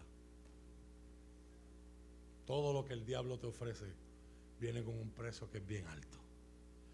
Jesús no quería ser impulsado por la promoción de los demás. Cállate, sal de este hombre. Y como forma descriptiva, Marcos presenta lo que vino a ser llamado en la historia de la iglesia como un en el verso 26. En ese mismo momento, el espíritu soltó un alarido, dio convulsiones al hombre y luego salió de él. El asombro se apoderó de la gente y todos comenzaron a hablar de lo que había ocurrido. ¿Qué clase de enseñanza nueva es esta? Se preguntaban con emoción. Tiene tanta autoridad hasta los espíritus malignos obedecen sus órdenes. Como resultado, su fama se extendió, corrió por toda la región de Galilea. Mateo capítulo 16, verso 18. Pedro acaba de hacer la confesión. Jesús le preguntó a sus discípulos y, este martes nosotros vamos a ver la versión de eso. Un nuevo maestro que se, que se estrena en nuestro roster de maestros. No se lo pierde este martes. Vamos a ver la versión de Lucas de esa conversación. Jesús le va a preguntar a, su, a sus discípulos, ¿quién soy yo? Pedro responde, tú eres el Cristo, tú eres el Hijo del Dios viviente. Jesús le responde a Pedro, ahora te digo que tú eres Pedro. El nombre de Pedro era Cefás. Simón, Jesús se lo cambia a Cefás, roca. Pedro, roca pequeña. Y sobre este, y cuando usted aprende el griego original, usted nota la diferencia. Una cosa es la roca que es Pedro, roca, y otra cosa es el peñón. Sobre este peñón, boulder, voy a construir mi iglesia. ¿Cuál es ese peñón? La revelación que Pedro acaba de tener. Jesucristo es Dios. ¿Quién va a construir la iglesia? Aprovecho para repasar un poco de la eclesiología. ¿De quién es la iglesia? Todo eso está ahí. ¿Quién va a construir la iglesia? No, yo voy a llamar gente de Nahuabo, de Ceiba, de Las Piedras, de Humacao. Y ellos harán mi iglesia. La obra de Él en ti forma la iglesia, construye la iglesia. Pero Él está diciendo, yo soy el que estoy construyendo. Y no es la iglesia, es mi iglesia. Tenga cuidado cuando usted se quiere unir al coro de los que le encanta criticar y burlarse de la iglesia. Porque Jesús se la toma bien personal. Ahora, la razón, la razón por la que yo le estudié este verso me obliga a cambiar de traducción. Aquí los traductores de una traducción viviente fallan la reina Valera dice, las puertas del Hades no prevalecerán en contra de ella. La nueva traducción viviente lo traduce como el, poder de la muerte no la conquistará. Eso no es lo que Jesús está diciendo ahí. Eso es una traducción que pone a la iglesia en una posición defensiva. Lo que Jesús está diciendo ahí pone a la iglesia en una, en una posición de ofensa. Aprendimos en Israel el año pasado con el doctor Whitby que las puertas del Hades eran una expresión, un refrán popular que los judíos utilizaban para referirse a los lugares malos.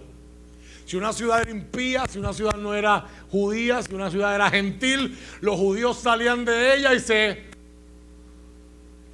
en ofensa a ellos. Se lavaban los pies, se sacudían los pies. Yo estoy saliendo de las puertas de la. Tuve que ir a la alcaldía para que buscara un permiso, pero, pero me tengo que bañar ahora y purificar en el mikvah, porque estuve en un sitio impío. Esas son las puertas del Hades. Entonces, nos imaginamos el infierno literal. Hades es una de las palabras que aparecen en el Nuevo Testamento para infierno, pero eso es un concepto griego, no hebreo. Jesús dice: las puertas del Hades no prevalecerán ¿Qué es, prevalecer? prevalecer? es resistir. la idea es, la iglesia crecerá tanto que se meterá al mismo infierno a sacar la gente del infierno.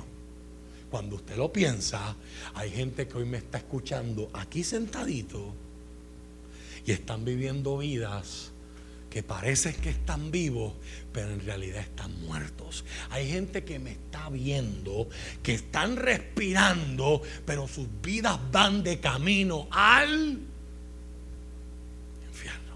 Y eso es lo que hace el mensaje de la cruz. Y eso es lo que hace el poder salvador del Evangelio. Por eso, como decía Pablo, yo le quiero hacer coro hoy a mucho orgullo. Yo no me avergüenzo de este Evangelio porque sé que es poder de Dios para salvación del que cree. Hay gente hoy que está derechito al infierno, pero Dios ha edificado una iglesia para que proclame a Cristo y a Cristo crucificado y el que cree no tenga que perderse, sino que tenga vida es la autoridad de Jesús sobre las fuerzas de las tinieblas. Lucas capítulo 10, versos 17 al 20. Leí uno de esos versos ahorita. Cuando los 72 regresaron, le informaron llenos de alegría, Señor, hasta los demonios nos obedecen cuando usamos tu nombre. O sea, no es por mi propia autoridad. Es la autoridad que Jesús le delega a la iglesia en este foro antes de Pentecostés a sus discípulos. Sí les dijo, vi a Satanás caer del cielo como un rayo. ¿Cómo se vería eso en nuestra ciudad de Humacao, en nuestra ciudad de Las Piedras, en nuestro Puerto Rico? ¿Cómo se vería Satanás caer del cielo como un rayo? ¿Cómo, ¿Cómo se vería, de ahí que muchos han hablado y usted ha escuchado nombres como destronar el poder de las tinieblas? Invertir el orden por el poder del Evangelio. Miren, les he dado autoridad sobre todos los poderes del enemigo. Pueden caminar entre serpientes y escorpiones y aplastarlos. Nada les hará daño. Pero no se alegren de que los espíritus malignos les obedezcan. Alégrense porque sus nombres están escritos en el cielo. Si tú le tenías miedo a este tema, ese miedo se acaba hoy en el nombre de Jesús. Hay autoridad. Tú cargas un nombre que es sobre todo nombre. Tú le perteneces al Rey de Reyes y al Señor de Señores. Si tú eres un creyente que ha confesado a Cristo como Salvador y Señor de su vida y ha rendido tu vida ante Jesús, tu vida fue comprada y a precio de sangre. Tú le perteneces al Señor. Satanás no tiene autoridad sobre ti.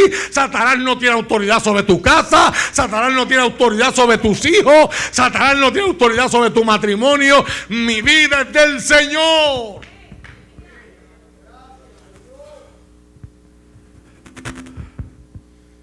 Ya llegando al texto, en el capítulo 12 de Mateo,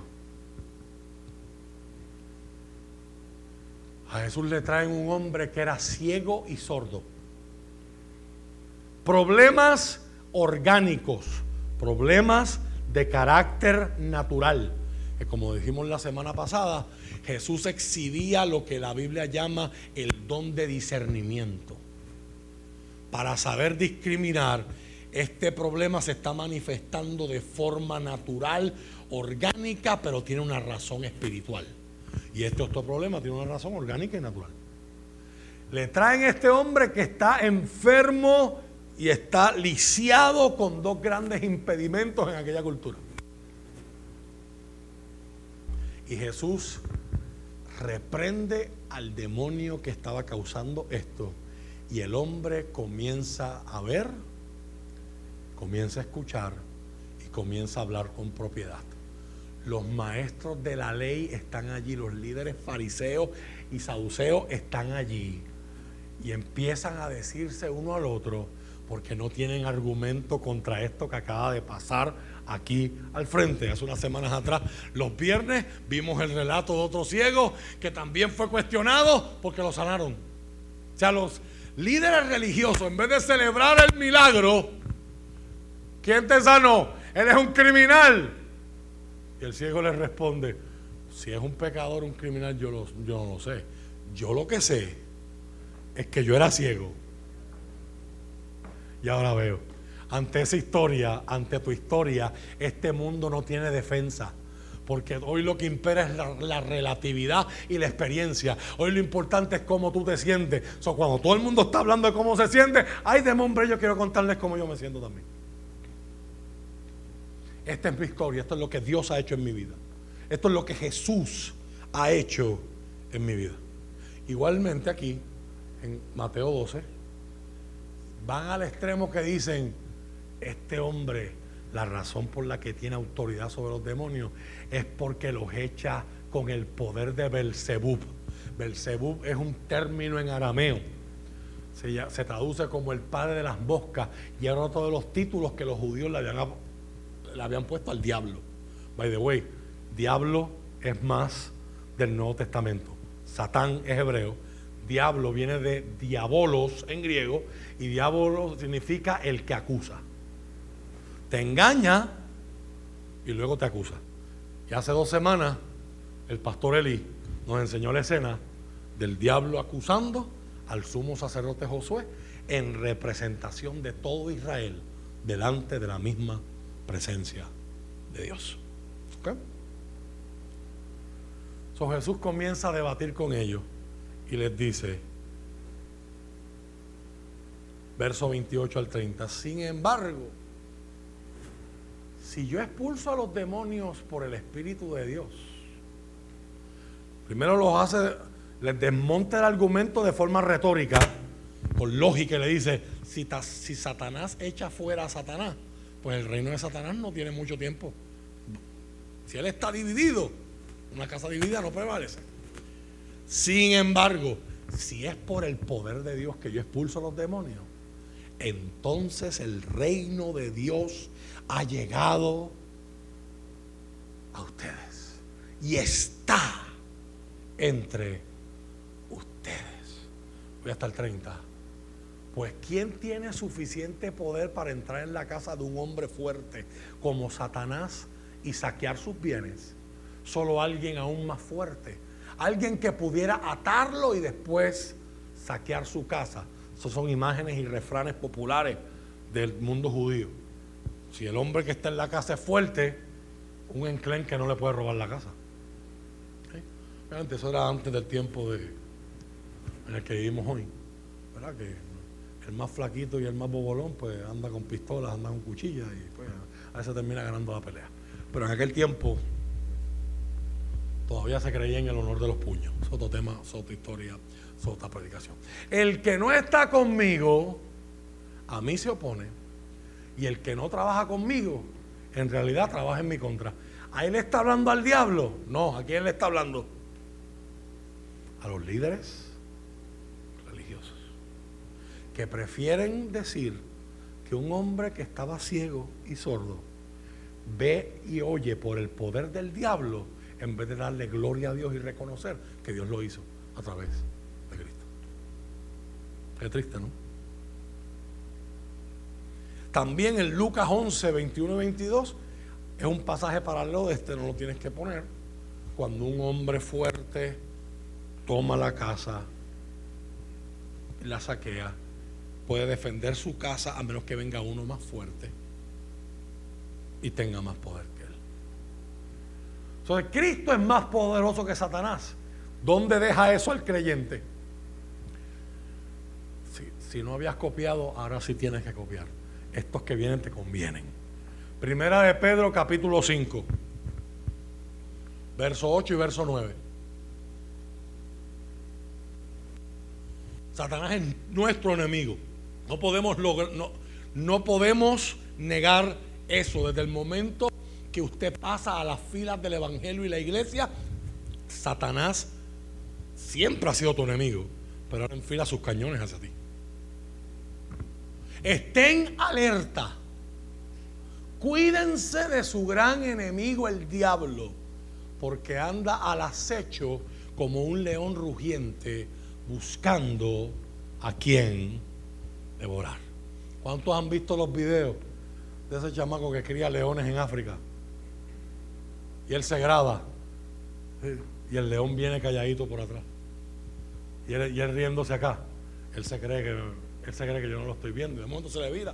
Obviamente, y es súper chulo ver un hombre tan flaquito con un león tan grande y el león como si fuera un popi al lado del que él lo sobe y que le rasque la barriga.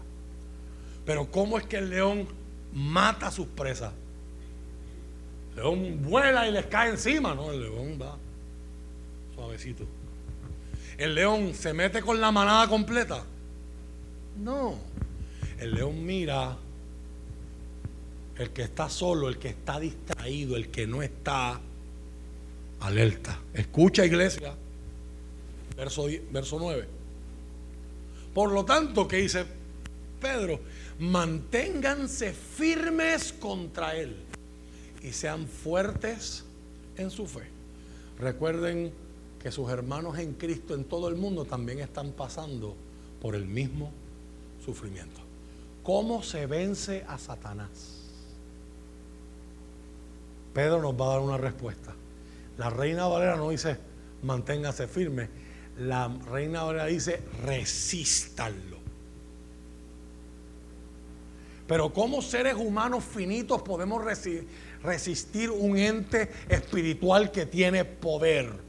Porque usted y yo no, lo estamos resistiendo en nuestra fuerza, lo estamos resistiendo por el poder y la autoridad que Dios nos ha dado. En su nombre. Santiago 4, verso 7, lo va a decir hasta para los que le gustan fórmulas. ¿Usted quiere vencer a Satanás? Ahí está la fórmula. Humíllate delante de Dios.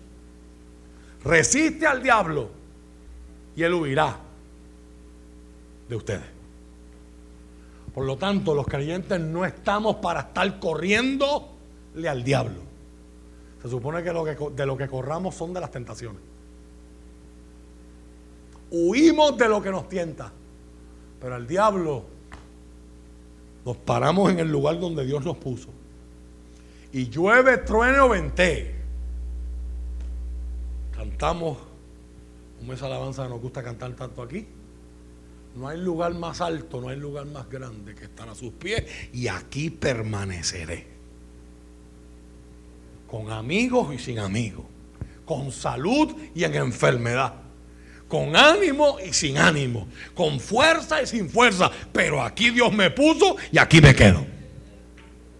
Así es que se resiste al diablo, manteniendo tu posición. Efesios 6, 12. Pues no luchamos contra enemigos de carne y hueso, lo vimos la semana pasada, sino contra gobernadores malignos y autoridades del mundo invisible, contra fuerzas poderosas de este mundo tenebroso y contra espíritus malignos de los lugares celestiales. ¿Y qué va a decir Pablo después? Por lo tanto, vístanse con toda la armadura para que puedan resistir. Y cuando acabe la batalla, usted siga donde usted se supone ¿Y cuál es la esperanza del cristiano? Dice, pero si el diablo ya Cristo lo venció, ¿por qué todavía nos sigue atacando? Pablo decía, las tribulaciones del tiempo presente no son comparables con la gloria venidera que sobre nosotros ha de manifestarse. Para los escritores del Nuevo Testamento, la resurrección de Cristo, la muerte de Cristo y su resurrección comenzó la era venidera y el futuro está cada vez irrumpiendo más en el presente al punto de que en Apocalipsis se presenta el, cielo o la nueva Jerusalén como una ciudad que viene acercándose a la tierra. Nosotros no vamos allá, ella viene a nosotros. Y mira lo que dice Romanos 16, 20. Este pasaje usted lo tiene que marcar y como están haciendo los niños en la escuela bíblica la semana Rafael se estaba memorizando un verso del Evangelio de Juan, capítulo 1, verso 9. Los cristianos adultos tenemos que volver al ejercicio de memorizar la escritura. La Biblia es para meditar en ella. Para yo meditarla me la tengo que saber primero. No es que te la sepas toda, pero eso que te sabes, medita en ella. Este es uno de esos versos. Romanos 16, 20, Pablo está acabando su carta, la carta más larga que él escribió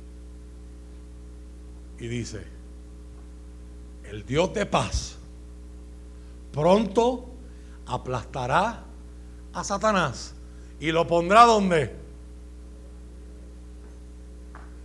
Hoy te zarandea, hoy te ataca, hoy se te opone, hoy te molesta, hoy te oprime, hoy te perturba. Pero esa no será siempre la historia. La esperanza del cristiano es que un día Dios, no yo, Dios colocará a Satanás debajo de mis pies y los pies tuyos. Eso es consistente con lo que dice Apocalipsis 20, versos del 1 al 6 y verso 10.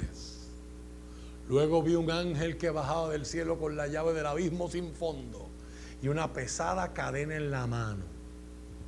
Los que vieron el pasaje hace una o dos semanas atrás de el endemoniado Gadareno. Los cerdos no querían ir al abismo. No nos envías al abismo, envíanos a un cerdo. Los demonios, perdón. Sujetó con fuerza al dragón, la serpiente antigua, quien es el diablo, Satanás, y lo encadenó por mil años el ángel lo lanzó al abismo sin fondo y lo encerró con llave para que Satanás no pudiera engañar más a las naciones hasta que se cumplieran los mil años.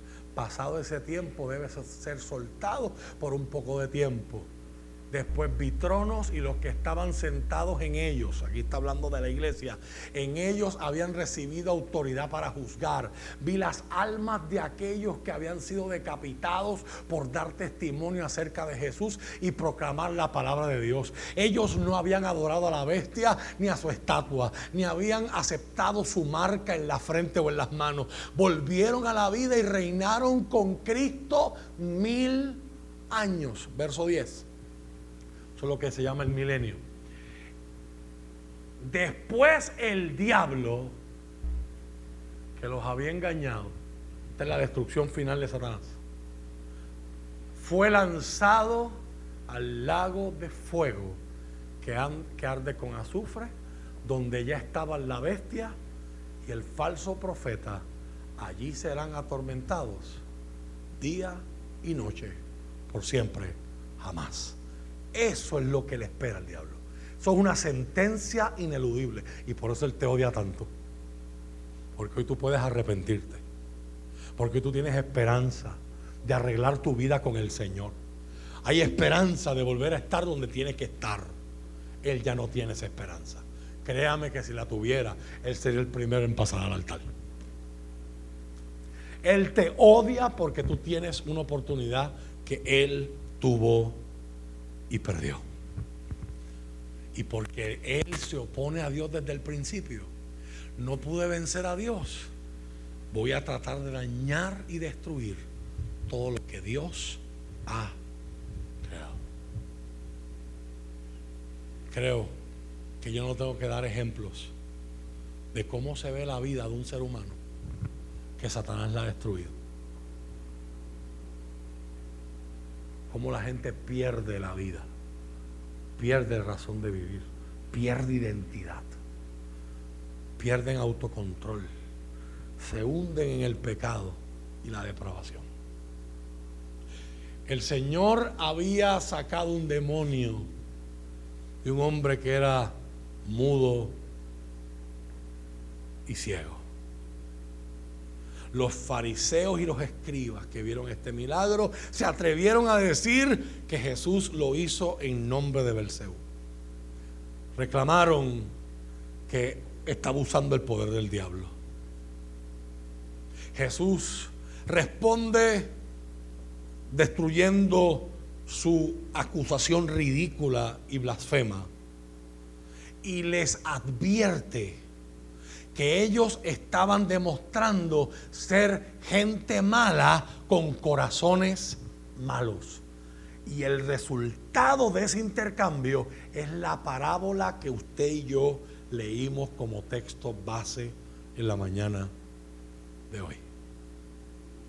La parábola de Jesús nos enseña el peligro de intentar solo una reforma, una reforma moral en nuestra vida sin que haya una verdadera relación con Cristo. Los fariseos eran gente que tomaban las escrituras, que decían que Israel sería un reino de sacerdotes y tomaron eso literalmente. Y tomaban todas las reglas más estrictas y se las aplicaban que eran reglas que solo le aplicaban a los levitas y a los sacerdotes y los fariseos se les aplicaban a sus vidas. Ellos eran la gente más automejorada que usted podía ver en el tiempo de Cristo. Eran la gente que podían escribir los libros de John Maxwell, Zig Ziglar, Chip Ingram, Daniel Javif y tantos otros. Nada que esos libros tengan de malo. Pero también lo que ellos no estaban viendo es que la parábola retrata la historia de Israel. El diablo, el demonio, después de salir, vuelve al verso principal, Mateo 12, 43 al 45. El demonio después de salir, vaga, cuando un espíritu maligno sale de una persona, va al desierto en busca de descanso, pero no lo encuentra. Por favor, apréndase eso. Eso es una herramienta diagnóstica. Usted y yo estamos en un mundo que nos fuerza a vivir así. Vamos por todas partes haciendo mil cosas. Y cada vez tenemos menos descanso. Restless es el cuadro que pinta eso. Gente que no puede estar tranquila.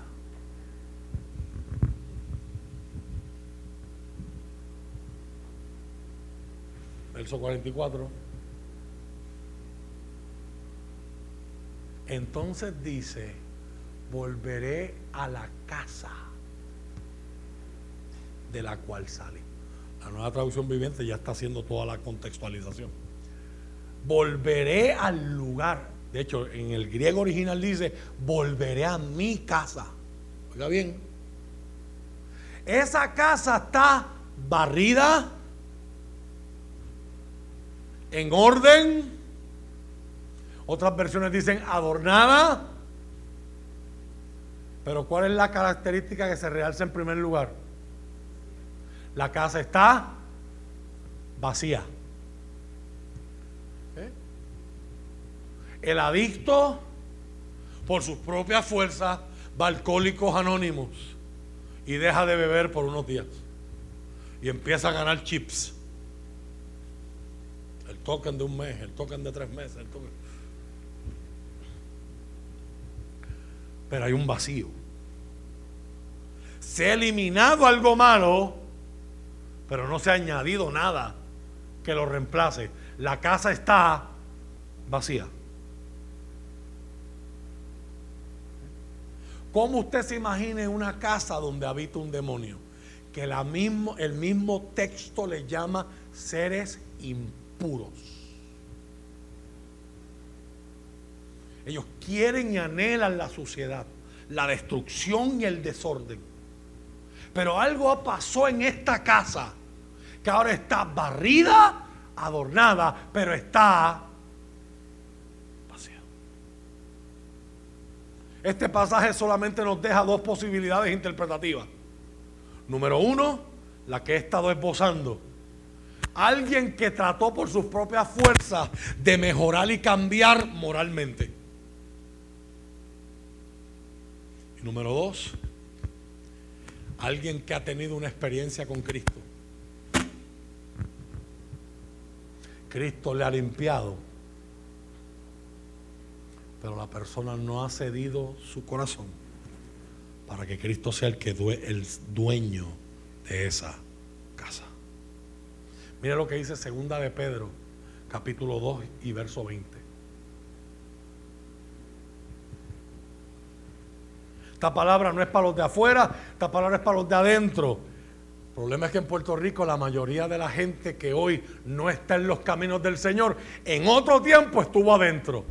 Puerto Rico no tenemos gente no convertida, tenemos gente apartada. So, con el amor del Señor te digo esto, no en palabras de juicio, sino convención que esta es la palabra de Dios y este es el llamado de Dios para tu vida en esta hora. Y cuando la gente escapa de la maldad del mundo por medio de conocer a nuestro Señor y Salvador Jesucristo. Note los dos títulos, van de la mano. Voy a hacer referencia a eso en unos minutos. Pero luego se enreda y vuelve a quedar esclavizada por el pecado. Termina peor que antes. Les hubiera sido mejor nunca haber conocido el camino de la justicia en lugar de conocerlo y luego rechazar el mandato que se les dio de vivir una vida santa demuestran qué tan cierto es el refrán, el proverbio hebreo que dice, un perro vuelve a su vómito, y otro que dice, un cerdo recién lavado vuelve a revolcarse. Mírenlo.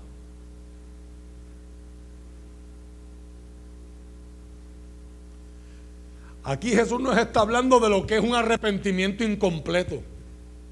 Es el deseo del hombre de ser librado de la culpa, pero sin tener una participación total en el reino de Dios, que implica transformación.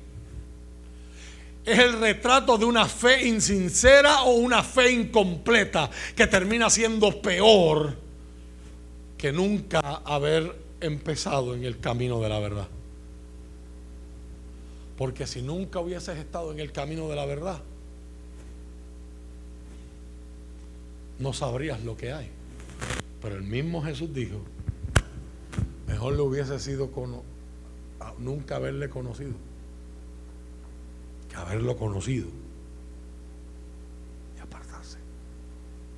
Hoy yo vengo a ustedes al terminar este sermón haciendo lo que hizo Cristo frente a una mujer que la querían matar por su adulterio. Jesús dibuja una línea en la arena.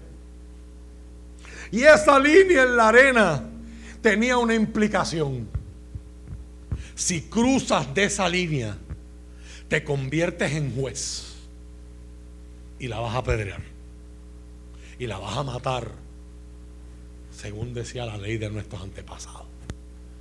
Pero el requisito para cruzar la línea, dice Jesús, es que si vas a ser juez, tú no puedes tener pecado. ¿Se acuerdan de aquella historia? Y todos los ríos religiosos que estaban allí, empezando por los de mayor autoridad, los mayores, empezaron a soltar las piedras. Y de momento lo que era una multitud, termina Jesús solo con la mujer en plena calle. ¿Dónde están los que te condenaban, mujer? Se fueron, Señor. Yo tampoco te voy a condenar. Vete y no vuelvas a hacer lo que estabas haciendo. Vete y no peques más. Enseñé sobre esto hace unos meses atrás. Jesús no está diciendo ahí, no peques más de que no cometas ningún pecado. Jesús no le está diciendo sé perfecta. Jesús lo que le está diciendo es, no te vuelvas a ir a meter en la cama con un hombre que no es tu esposo. No vuelvas. Si ya te saqué, no vuelvas ahí. ¿Cuánta gente hoy visita templos y quieren el perdón del Señor, pero quieren volver y seguir en lo mismo? La conexión que Cristo desea tener con su iglesia debe ser completa. En Cristo es todo o nada.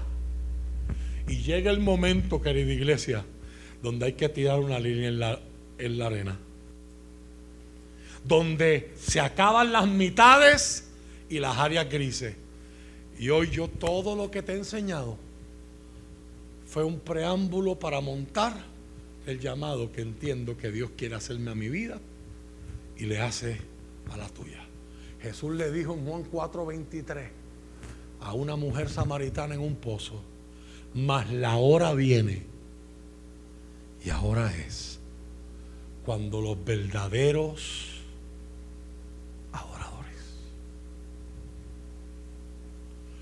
¿Quién es un verdadero adorador? Es alguien que se entrega por completo.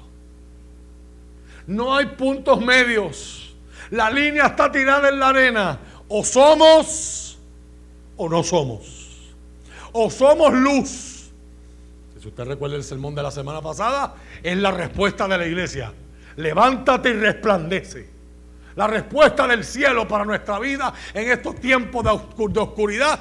Levántate y resplandece porque ha nacido tu luz y la gloria de Jehová ha resplandecido sobre ti.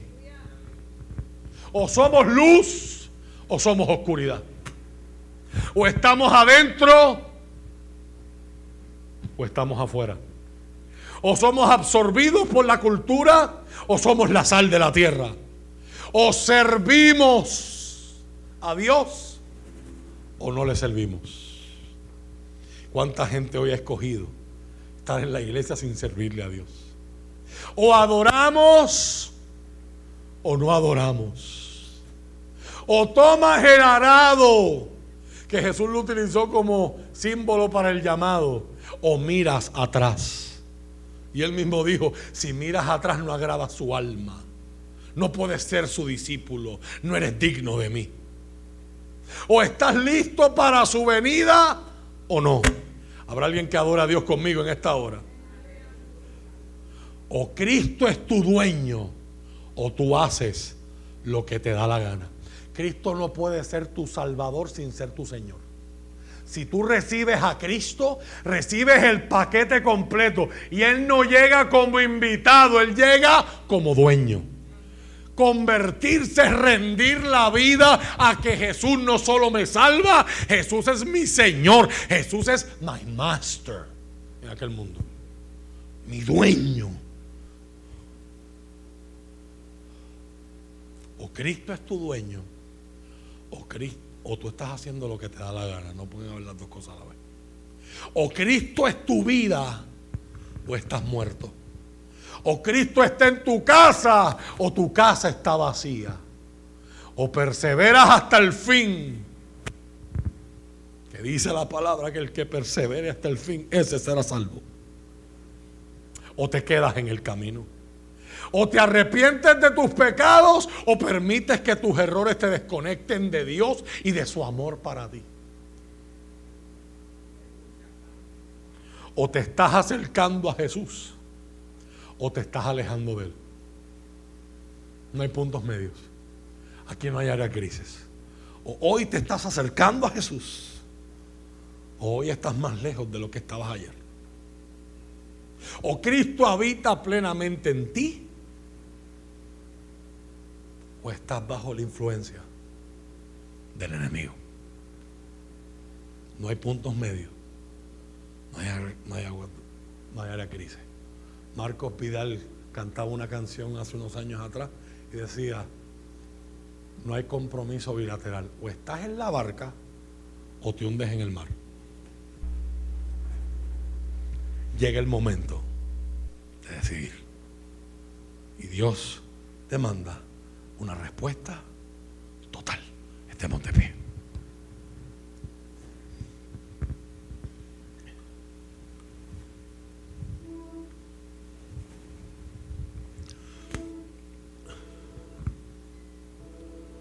Efesios capítulo 3, versos del 16 al 21. Es una oración que Pablo hace y es con la que a mí me gustaría cerrar este sermón.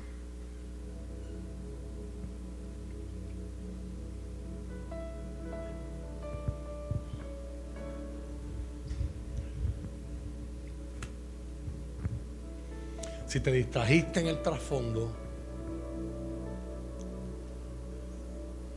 si te, si te distrajiste en el desarrollo del sermón y en la parte de la enseñanza, permite otra vez. Escucha ahora que te despertaste o que caíste en tiempo donde te dijeron, ay, ya acabó, ay, qué bueno. Escucha otra vez. La línea está tirada en la arena. Tienes que escoger, no puedes estar en las dos partes a la vez. La hora viene de tirar la línea. O somos o no somos. O somos luz o somos oscuridad. O estamos adentro o estamos afuera. O somos absorbidos por la cultura o somos la sal de la tierra. O somos la iglesia o estamos jugando a ser la iglesia. O le estamos sirviendo o no le servimos. O lo estamos adorando o no adoramos. O tomas el arado y respondes a su llamado o miras atrás. O estás listo para su venida o no. O Cristo es tu dueño o tú haces lo que te da la gana. O Cristo es tu vida o estás muerto. O Cristo está en tu casa o tu casa está vacía. O perseveras hasta el fin o te quedas en el camino. O te arrepientes de tus pecados o permites que tus errores te desconecten de Él. Porque ¿saben lo que dice Pablo en Romanos 8? Que nada, ni la muerte, ni la vida, ni ángeles, ni principados, ni potestades, todos términos de este ejército celestial, de este ejército espiritual contra el que luchamos. Ni lo alto ni lo profundo. Ni el pasado, ni el presente, ni lo porvenir. Ni ninguna otra cosa que haya sido creada puede lograr que Dios deje de amarte. Puede lograr separarte del amor de Dios que es en Cristo Jesús, Señor nuestro. La pregunta importante hoy es, ¿o hoy te estás acercando a Jesús?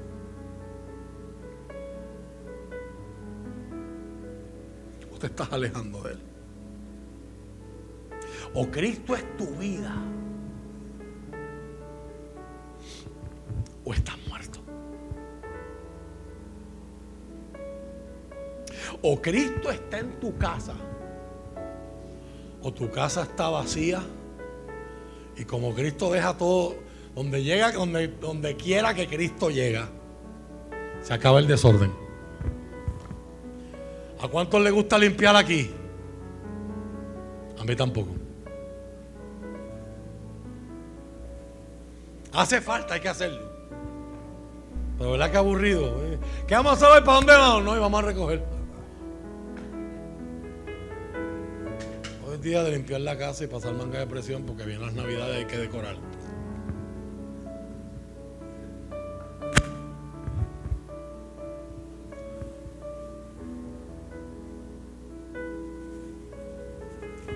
¿Y cuántas veces mi casa no ha estado en condiciones? Yo estoy compartiendo con amigos y Giselle me dice, no los invites para acá. ¿No sabes que las mujeres tienen esa cosa que se abochornan? Así que ya no limpia. no.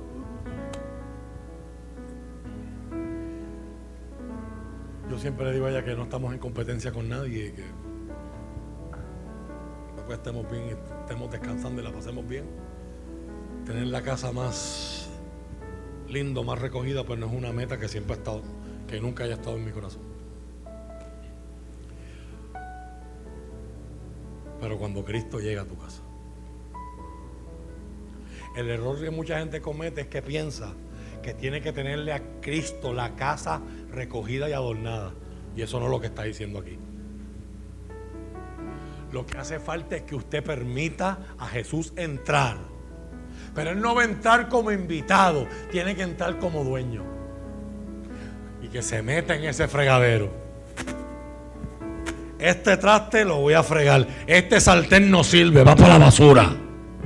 No, pero ese es mío ya lifetime de hace 18 años. ¡Para la basura!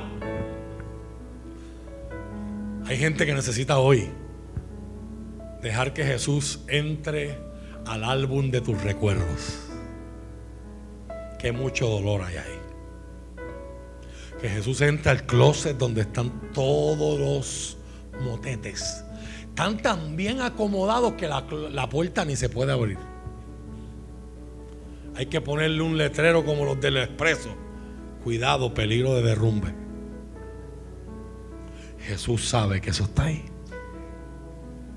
Max Lucado lo dijo así una vez. Tú recibes a la gente como visita en la parte más linda de tu casa. Usualmente es en la sala.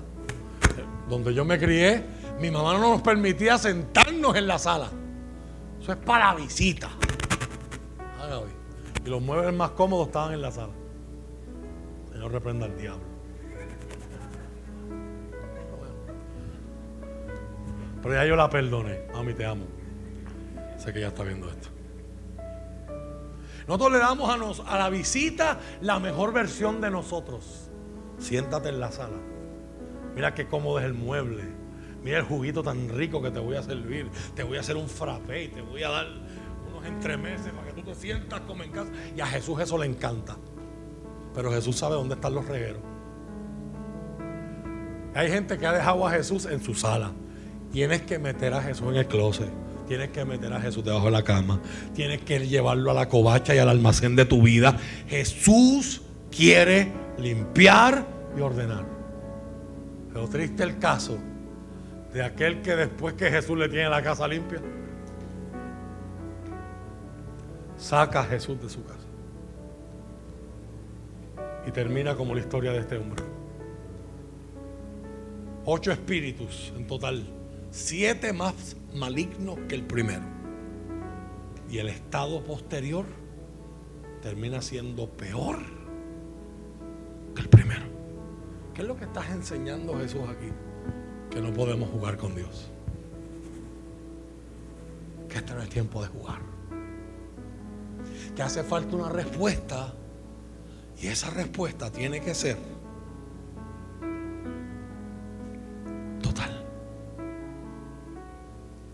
Pido en oración.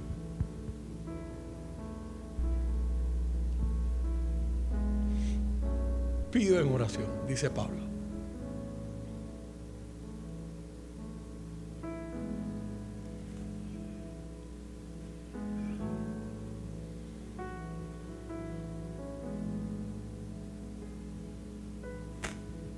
Pido en oración que de sus gloriosos e inagotables recursos los fortalezca con poder en el ser interior por medio de su Espíritu.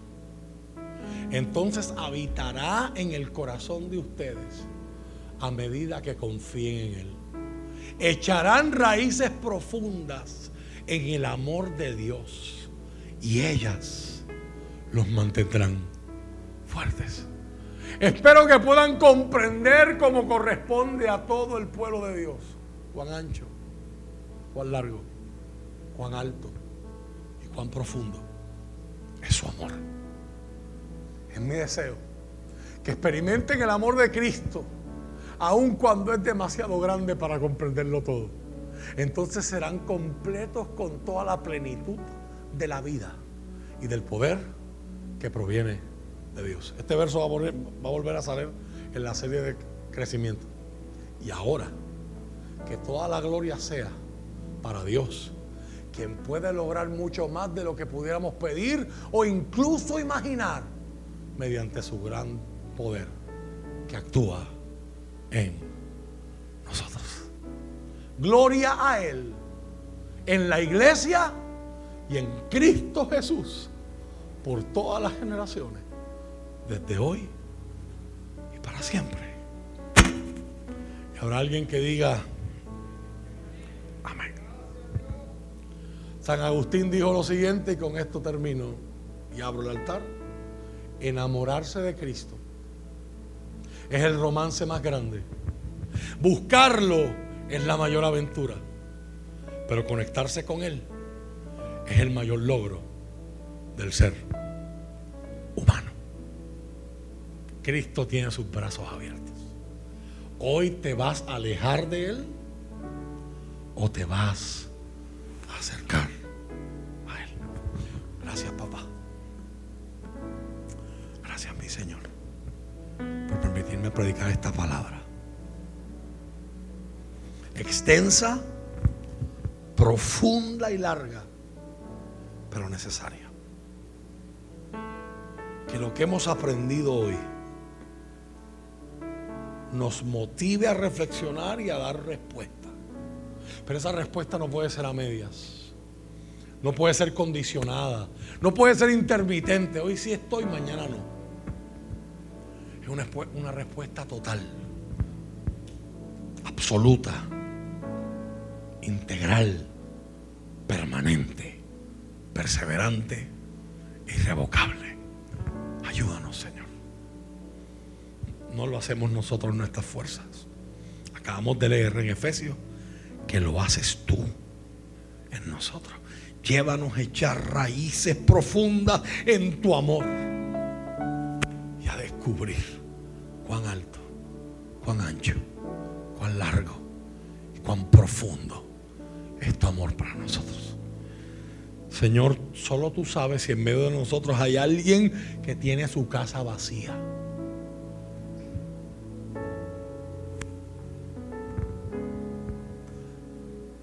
No soy yo en la escritura la que sugiere que una casa vacía está en peligro. La naturaleza aborrece el vacío. Todo lo que está vacío se quiere llenar.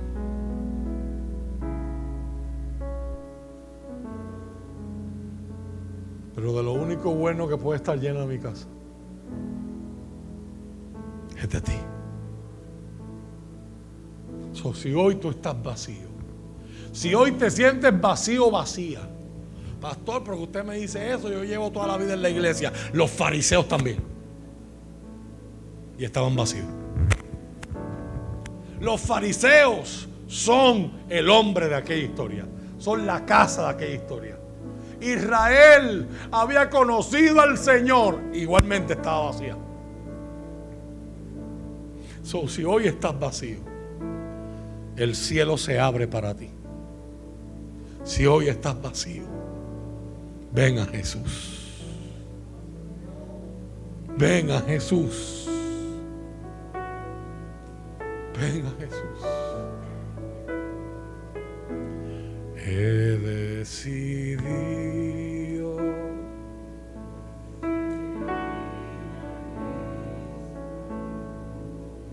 he decidido